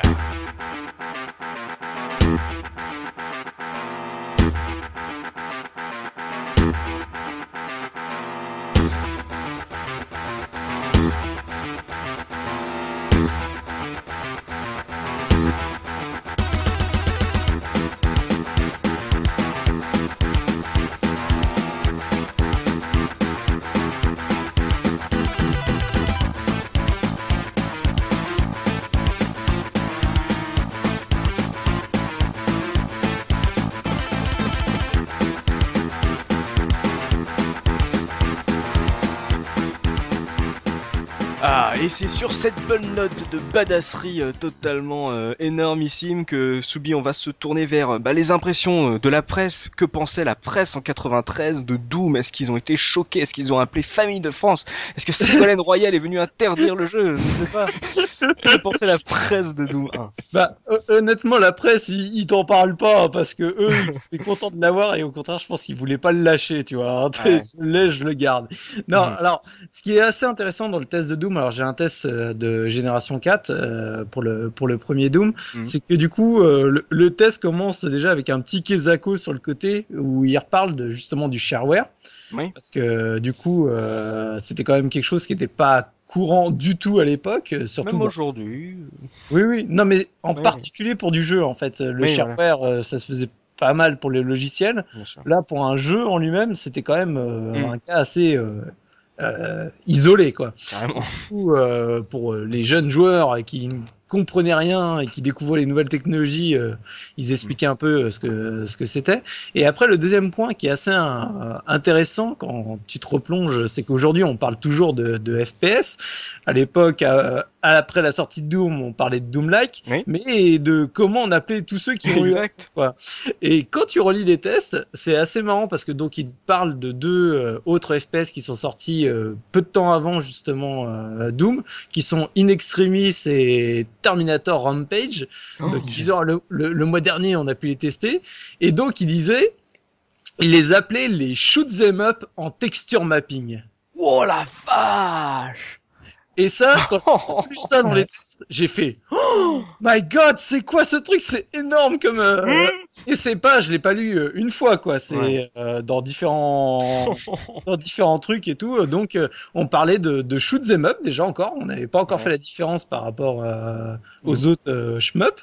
Et donc pour leur environnement 3D, on parlait de texture mapping. c'est énorme. Je propose qu'on le réhabilite et qu'on utilise ça maintenant ah, oui. tous les tous les FPS. Justement, ce que tu ressent dans, dans le test, c'est qu'ils disent, euh, voilà, le, le gap euh, au niveau technique est tel, au niveau graphisme et au niveau fluidité de, de l'action, que mm. justement, c'est ce qui fait que pour eux, c'est un, déjà, c'est un truc de ouf, quoi. Mm. À un moment, ils disent dans le test, par moment, on se croirait devant des séquences de 3D studio, la 3D est rapide. Alors après, ils parlent du PC qu'ils utilisent. Mais tu vois, pour eux, c'était le, le, le, truc qui impressionnait, qui, qui arrachait la gueule, quoi. Et Il leur fallait une bête de concours pour le faire tourner? Ben, de... en fait, c'est un point justement qu'on n'a pas abordé et qui était intéressant dans Doom, c'est que tu pouvais le faire tourner sur pas mal de bécanes parce que tu pouvais adapter l'affichage euh, dans les menus. Tu sais, le fait de le, on va dire, de réduire la résolution. Bah, du coup, tu le mettais soit en plein écran quand tu avais une bête de course, ou sinon tu, tu réduisais la taille. Mm. Et du coup, tu, comme ils le disent dans le test, en fait, tu perdais pas forcément graphiquement parce que le truc était bien fait, donc tu avais l'impression d'avoir toujours la, même qualité. C'est juste que tu jouais pas sur la même taille de d'écran, quoi. L'optimisation de dingue de Carmack, quoi. Voilà. Et du coup, euh, bah ça, il le salue justement dans le test en disant, bah ok, euh, nous on y a joué sur des bêtes de bécane parce qu'on est des on est chanceux, on a du bol. parce que c'est l'éditeur qui nous paye notre machine. mais si vous voulez, enfin, ça tourne sur des, même sur des machines moins, moins gourmandes, quoi. Mm. Et du coup, le, le test là est signé Michel Young, Young, Hong, enfin, je sais pas comment ça se prononce. Michel. Michel. et, euh, et Michel, euh, il dit voilà, euh, le mois dernier, on a testé Terminator et, euh, et In Extremis, qui sont des jeux sympatoches, euh, qui sont pas mauvais, mais euh, il dit avec Doom, j'ai pas lâché mon PC avant de le terminer, quoi. c'est gigantissime. gigantissime. Gigantissime, c'est extraordinaire, c'est génial, c'est, j'arrive même pas à trouver des mots, qui dit. Donc voilà. Ouais, non, il a, il a kiffé. Et surtout, ce qu'il dit, voilà, c'est qu'une fois que tu te lances dans Doom, et surtout, je pense, d'autant plus à l'époque, c'est que tu ne pouvais pas le lâcher tant que tu n'avais pas mm. terminé, quoi. Il était éprouvant, comme euh, disait Gerfo. C'est vrai que euh, même moi, là, en faisant des petits tests avant de, avant de faire le, l'enregistrement, euh, il y a des fois, j'étais fatigué hein, en, en, terminant de trois niveaux. Mais du coup, tu t'as pas envie de le lâcher, tu as envie de continuer jusqu'au bout. Et donc, bah, la note finale s'en fait ressentir. Hein, il avait 95% en, note finale, quoi. C'est c'est le hit, quoi. Hmm. Donc voilà. Et donc, euh, bah, concernant euh, Doom 2, pareil, j'ai un, j'ai un test euh, toujours chez Gen 4. J'avais, j'ai que la note chez Joystick quand il avait testé chez Joystick qui doit être à 91 ou 94%, j'ai un doute maintenant, tu vois. a du direct. Non, alors ça doit être 94% parce que c'est chez euh, Gen 4 qu'il est à 91% pour Doom 2. D'accord. Donc euh, en fait le test est assez long, il est mhm. sur 8 euh, pages, ah ouais, 6 pages. Euh, donc voilà, donc ils rentrent vraiment dans les détails. Alors là, ils te refont toute l'historique de Doom, de comment ça fonctionne, euh, tout le gameplay, etc. Malgré que ce soit vraiment une une repompe du, euh, du premier. Il parle évidemment du nouveau modèle de shotgun, le double fusil à canon euh, qui arrache sa maman. Donc, euh, donc voilà, ça, il a un, bel encadré que pour ça. Mais c'est surtout que voilà, il, il salue une nouvelle fois le, tout le travail qui a été fait sur Doom. Il le, il le casse pas parce que pour eux c'est toujours aussi bon que le premier, avec plein de petites innovations, tu sais, de, de tout petits détails au niveau des textures utilisées, de justement de l'arme en plus, etc., des nouveaux ennemis. Donc tout ça, il te le décrit vraiment en détail. Mm. Mais par contre, du coup, il le, il, à ce qu'on pourrait s'attendre, ils, il le démolissent pas du tout. Ils disent voilà, c'est mm. comme Doom c'est c'est tout aussi bon, c'est tout aussi génial. Mm. Euh, on tripe comme des malades, quoi. D'accord. Bah oui, bah finalement c'est comme euh, beaucoup déjà beaucoup de jeux de l'époque et on peut le retrouver euh, souvent sur euh, voilà la formule est bonne, pourquoi la changer quoi. Hmm. Hmm. Après c'est tu fais de nouveaux niveaux quoi. Donc, Et t'es content de hmm. une fois que tu connais le jeu par cœur le premier, bah t'es content de découvrir d'autres d'autres niveaux sur ton jeu fétiche quoi. Exactement. C'est tout pour les revues de presse Subi? C'est tout pour la revue de presse. Merci beaucoup. Comme vous le savez, euh, comme vous l'avez pu voir, euh, papa Looping n'est pas là. Alors ça va être tonton Dopamine qui va se charger euh, des fameuses anecdotes. Dopa, est-ce que tu as des anecdotes concernant cette, ce Doom 1 et ce Doom 2 J'en ai effectivement quelques-unes. On en a distillé déjà l'air de rien comme ça pendant, pendant mm. notre petite présentation. Mais on, on, va revenir un petit peu aux fondamentaux. Est-ce que vous savez comment Doom devait s'appeler au tout début? Le nom de Doom Non, je ne sais pas. On va le faire sous forme de minute culturelle. ça devait s'appeler, je le traduis en français directement, comme ça ce sera encore plus badass. Ça devait s'appeler C'est vert et c'est en colère. non.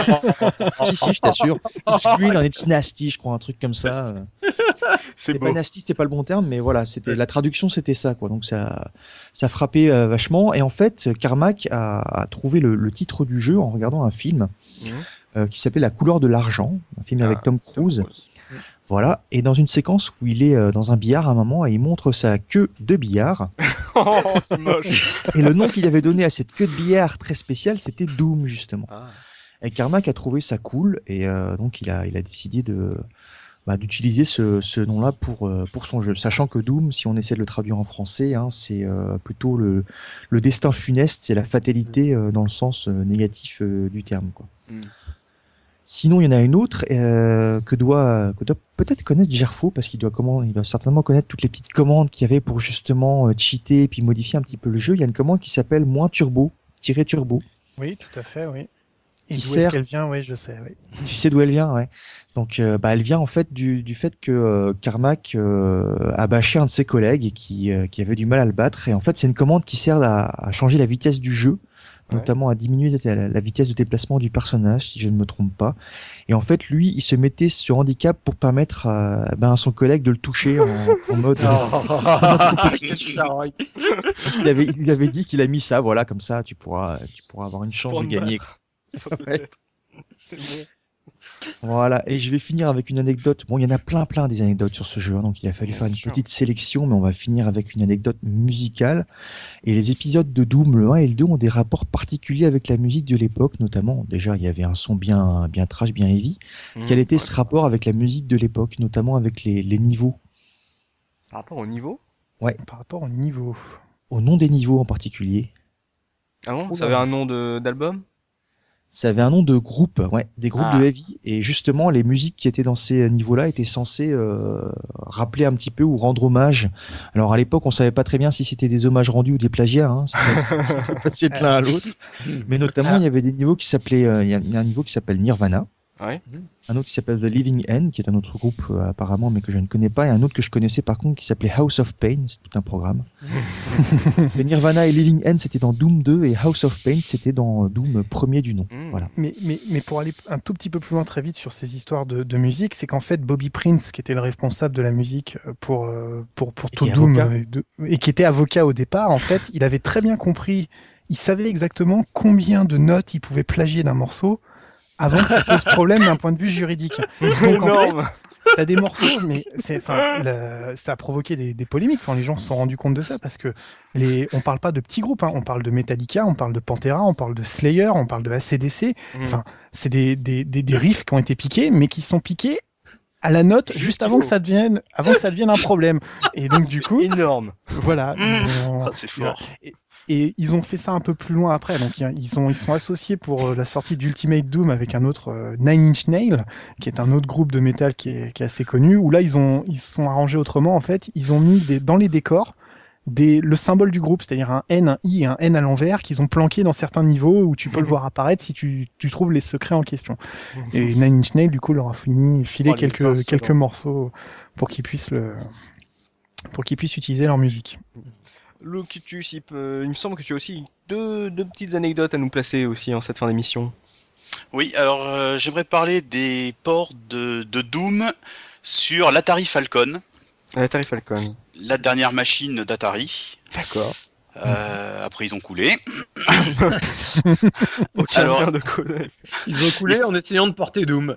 voilà. Et il faut savoir que bah, Doom justement a été porté par des particuliers parce que le, le, Falcon était complètement délaissé par les, les boîtes. Ouais. Euh, faut dire, je crois que les rumeurs disaient qu'il y avait entre 5 et 7 000 machines vendues en France. et on n'a jamais eu le nombre de machines mondiales, mais bon, on estime à peu près 30 000 dans ces eaux-là, mais c'est très... Euh... Ouais, super Par succès. Contre, on a les noms de ceux qui ont acheté. ouais. On a une liste, on, a une liste, c'est bon, c'est un Ils se dénoncent tout de suite, hein, on les connaît. à la maison. Hein, on a juste une copie double des noms. Ouais. voilà, donc euh, c'était porté par des particuliers. Ouais. Alors, il y a un gars qui s'appelle Patrice Mandin qui a commencé le portage euh, vers 96 par là, il me semble. Ah oui, d'accord. Les dernières nouvelles que j'ai eues, ça date de 2000. Dessus. ouais. Alors, ce qu'il y a, c'est qu'il a bossé tout seul. Il a porté euh, Exen, Heretic, Quake, Doom et Doom 2. Ouais. Et alors le truc, c'est que c'est jouable sur des clones Atari, parce qu'après, une fois que Atari a coulé, il y a des boîtes qui ont fabriqué, des boîtes suisses notamment, et allemandes, qui ont fabriqué des des machines basées sur Atari, des clones, avec des processeurs beaucoup plus puissants, et ça ne marche que sur ces engins-là. Ou alors sur des silicon euh, équipés d'une carte accélératrice qu'il fallait euh, bien sûr euh, souder à l'intérieur de la machine avec des fils dans tous les coins. Enfin bon, c'était euh, assez terrible. Voilà. Et il y a eu un port en particulier. Alors celui-là, il est, il était très bien parti, mmh. qui s'appelle Bad Mood donc mauvaise humeur. Oui. Bon, le mood, mood c'est Doom à l'envers, hein, évidemment. Euh, programmé par Douglas Little, euh, un très très bon programmeur sur Falcon, mais bon, au bout de quelques années, il a lâché l'affaire.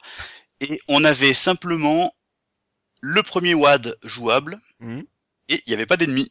Pas d'ennemis, pas d'armes, rien du tout. Moi qui a bossé deux ans là-dessus. C'était des, des portages euh, et super épiques, quoi. Ah oui. Voilà, il y a épique beaucoup de choses qui se faisaient comme ça. Mm. Il y a euh, beaucoup de choses qui se faisaient comme ça sur Falcon, euh, beaucoup de, de particuliers qui qui montent, qui essayaient de monter des jeux. Bah, avec un pote, on avait essayé de faire un RPG, enfin plein de trucs. Et puis, bon, bah, dans ce dans ce genre de d'entreprise, euh, au bout de deux ans, tu lâches l'affaire. Donc, euh, à part Oui. Patrice, évidemment, qui n'a pas lâché Patrice. l'affaire. Patrice, si tu nous écoutes et tu as eu le courage de travailler sur une machine que 7000 Mais- personnes en France ont connue. Voilà. J'espère qu'il est flic hein, et pas inspecteur des impôts hein, pour revenir là-dessus. Mais c'est bien, Locutus, tu as raison. Tu as raison, on ne parle pas assez de l'Atari Falcon. Bah Effectivement. oui. Ouais, je un jour dessus parce que c'est quand même une machine sympa. et Exactement. Non, non, non, parce que voilà, rappelle-toi, Patrick Helio nous a remercié de notre podcast sur l'Amstrad, et je pense que si on se mettait à faire un podcast sur l'Atari Falcon, ça serait encore plus underground euh, que ça. Et c'est bien, et je, je, c'est pour ça qu'on aime notre euh, ordinosaure de Locutus, c'est qu'il il pense toujours à nous rappeler à des, des vieilles machines bien obscures que les, plus, les moins de 20 ans n'ont pas connues, mais même à l'époque, personne ne connaissait. Même les moins de 40 ils connaissent. Et tu avais une autre anecdote, Locutus. Voilà, ben le, le nom de la boîte, id Software, ça vient d'où? Euh, Déjà, on dit id ou on dit ID? Il paraît non. que on a entendu Raon de Gameblog.fr dire qu'il avait posé la question récemment et qu'on disait bah non mec, euh, on dit id. Ouais, alors on dit id. Dans la doc de Wolfenstein 3D, on peut lire. Alors je vous passe sur le, le truc anglais parce que moi au niveau de je suis super mauvais. Et tu d'ailleurs c'est euh, Looping qui t'a tout appris en anglais, c'est ça? Alors, euh, dans la doc, à un endroit, on peut lire c'est ça, comme dans le ça, le moi et le surmoi dans la psyché. En gros, ça fait référence. Alors là, merci Zala pour l'explication, parce que moi j'ai été voir sur Wikipédia, j'étais complètement paumé. Mhm. Donc, euh, c'est un référ- c'est une référence à un concept psychanalytique imaginé par Sigmund Freud. Oui. Donc ça. Et ça se prononce id en anglais. Et Mm. bien id, pas ID ou quoi que ce soit. Mm. En gros, pour faire plus simple, ça égale inconscient. Ce sont les pulsions inavouées dont on ne connaît rien. Et ça c'est le id. Et ça, c'est le id. D'accord. Bah voilà, nous avons la révélation sur euh, ce fameux id software qui ne veut pas dire ID. Voilà. Doom, ça. Doom en prend tout un nouveau sens. euh. Exactement. Tout à fait. euh, Je le regarderai plus jamais de la même façon. Voilà. Je penserai à mon moi et mon surmoi quand j'essaierai de speedrunner l'épisode 1, ça va bien m'aider, je pense. C'est un ça- bon exutoire, voilà. Et c'est ça qui est très bien, c'est de voir ça sur euh, de, de toute cette euh, création d'id software de ces mecs qui sont euh, qui étaient et qui sont encore aujourd'hui de purs euh, badass en, en programmation. Ils avaient euh, aussi envie de proposer un truc. euh, pour eux, c'était plus que de l'informatique, quoi. Tu vois, c'était de la philosophie. C'est ça, bien sûr, dit-il en s'ouvrant une autre bière.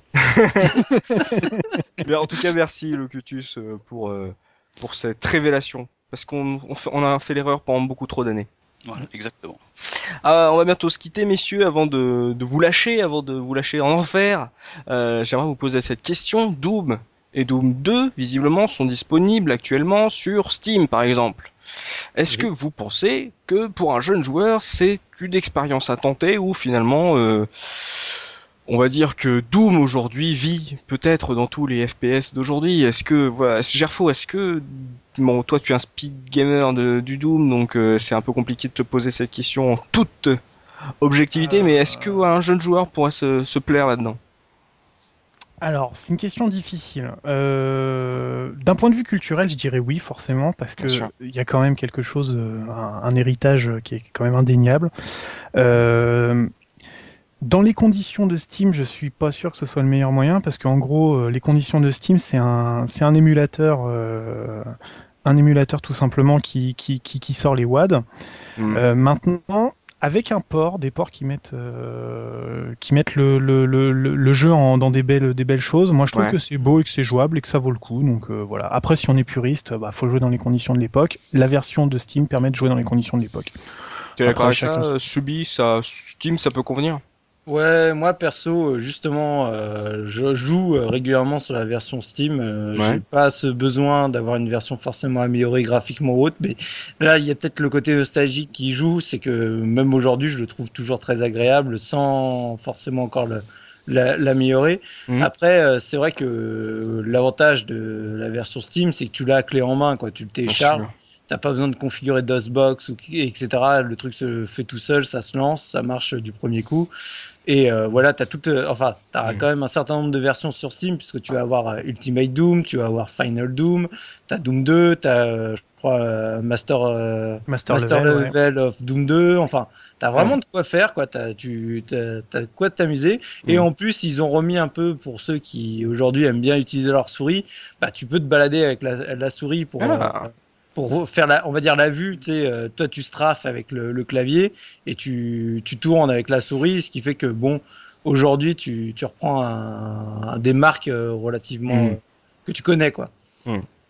Ouais, donc euh, pour euh, ça reste encore en plus, ça reste un jeu exigeant, surtout euh, par rapport au FPS qu'on peut retrouver aujourd'hui. Donc si vous avez envie d'un petit challenge un peu rétro, même si ça fait encore partie de ces, c'était pas c'était voilà, je pense pas que Doom fasse partie de ces prémices de la 3D totalement dégueulasses à jouer aujourd'hui. Je pense que ça parmi les, les, les prémices de la 3D, celui-là est encore assez jouable. Euh, ouais, ça va. Bon, après, ça reste une bouillie de pixels sur les, sur les monstres et, surtout quand ils meurent. Enfin, bon, il faut, quand ils sont bien proches, euh, je peux comprendre que ça rebute. Hein. Mais, euh, mais moi, je le trouve toujours agréable. Et puis voilà, vous avez vu que c'est pas que un FPS euh, euh, bourrin, il y a beaucoup de, il y a du challenge, il y a, il y a, il y a un système, un level design en labyrinthe qu'on a un peu de mal à retrouver aujourd'hui, il faut bien le dire. Donc euh, oui, ça peut être une expérience et surtout comme tu l'as dit, euh, subi Steam, voilà, c'est le pouvoir de la flemme, le confort de l'achat facile. Donc n'hésitez pas. en solde, hein, évidemment. Nous, évidemment. Nous à l'époque, on s'est défoncé à essayer de configurer nos LAN, à, à essayer de faire marcher les ports différents ports et le modding de la communauté. Aujourd'hui, voilà, vous n'avez plus qu'à appuyer sur acheter. Voilà, que demander, que demander de plus? Euh, messieurs, cette émission touche à sa fin. Merci à vous de m'avoir aidé à faire cette émission sur ce Doom. Merci à vous de l'autre côté de votre écran de nous avoir suivi pour entendre parler de ce pilier du, euh, du FPS, ce shoot them up à euh, normal mapping ou je ne sais plus quoi. À texture mapping. ce shoot them up à texture mapping. Qu'est-ce qu'on adorait à l'époque jouer au shoot them up à texture mapping? C'était forcément, c'était, c'était toute une histoire. Voilà, on se donne rendez-vous très prochainement pour une nouvelle émission de la case rétro. D'ici là, vous pouvez toujours nous retrouver sur la case rétro.fr pour euh, plus d'articles, pour retrouver nos anciennes émissions, pour écouter le jukebox. Il y a, il y a toujours plein de trucs euh, super sympas à, découvrir sur la case rétro.fr. Allez, on se dit à très vite et n'oubliez pas, le rétro gaming est l'avenir des consoles next-gen. Salut, salut Salut, salut, salut.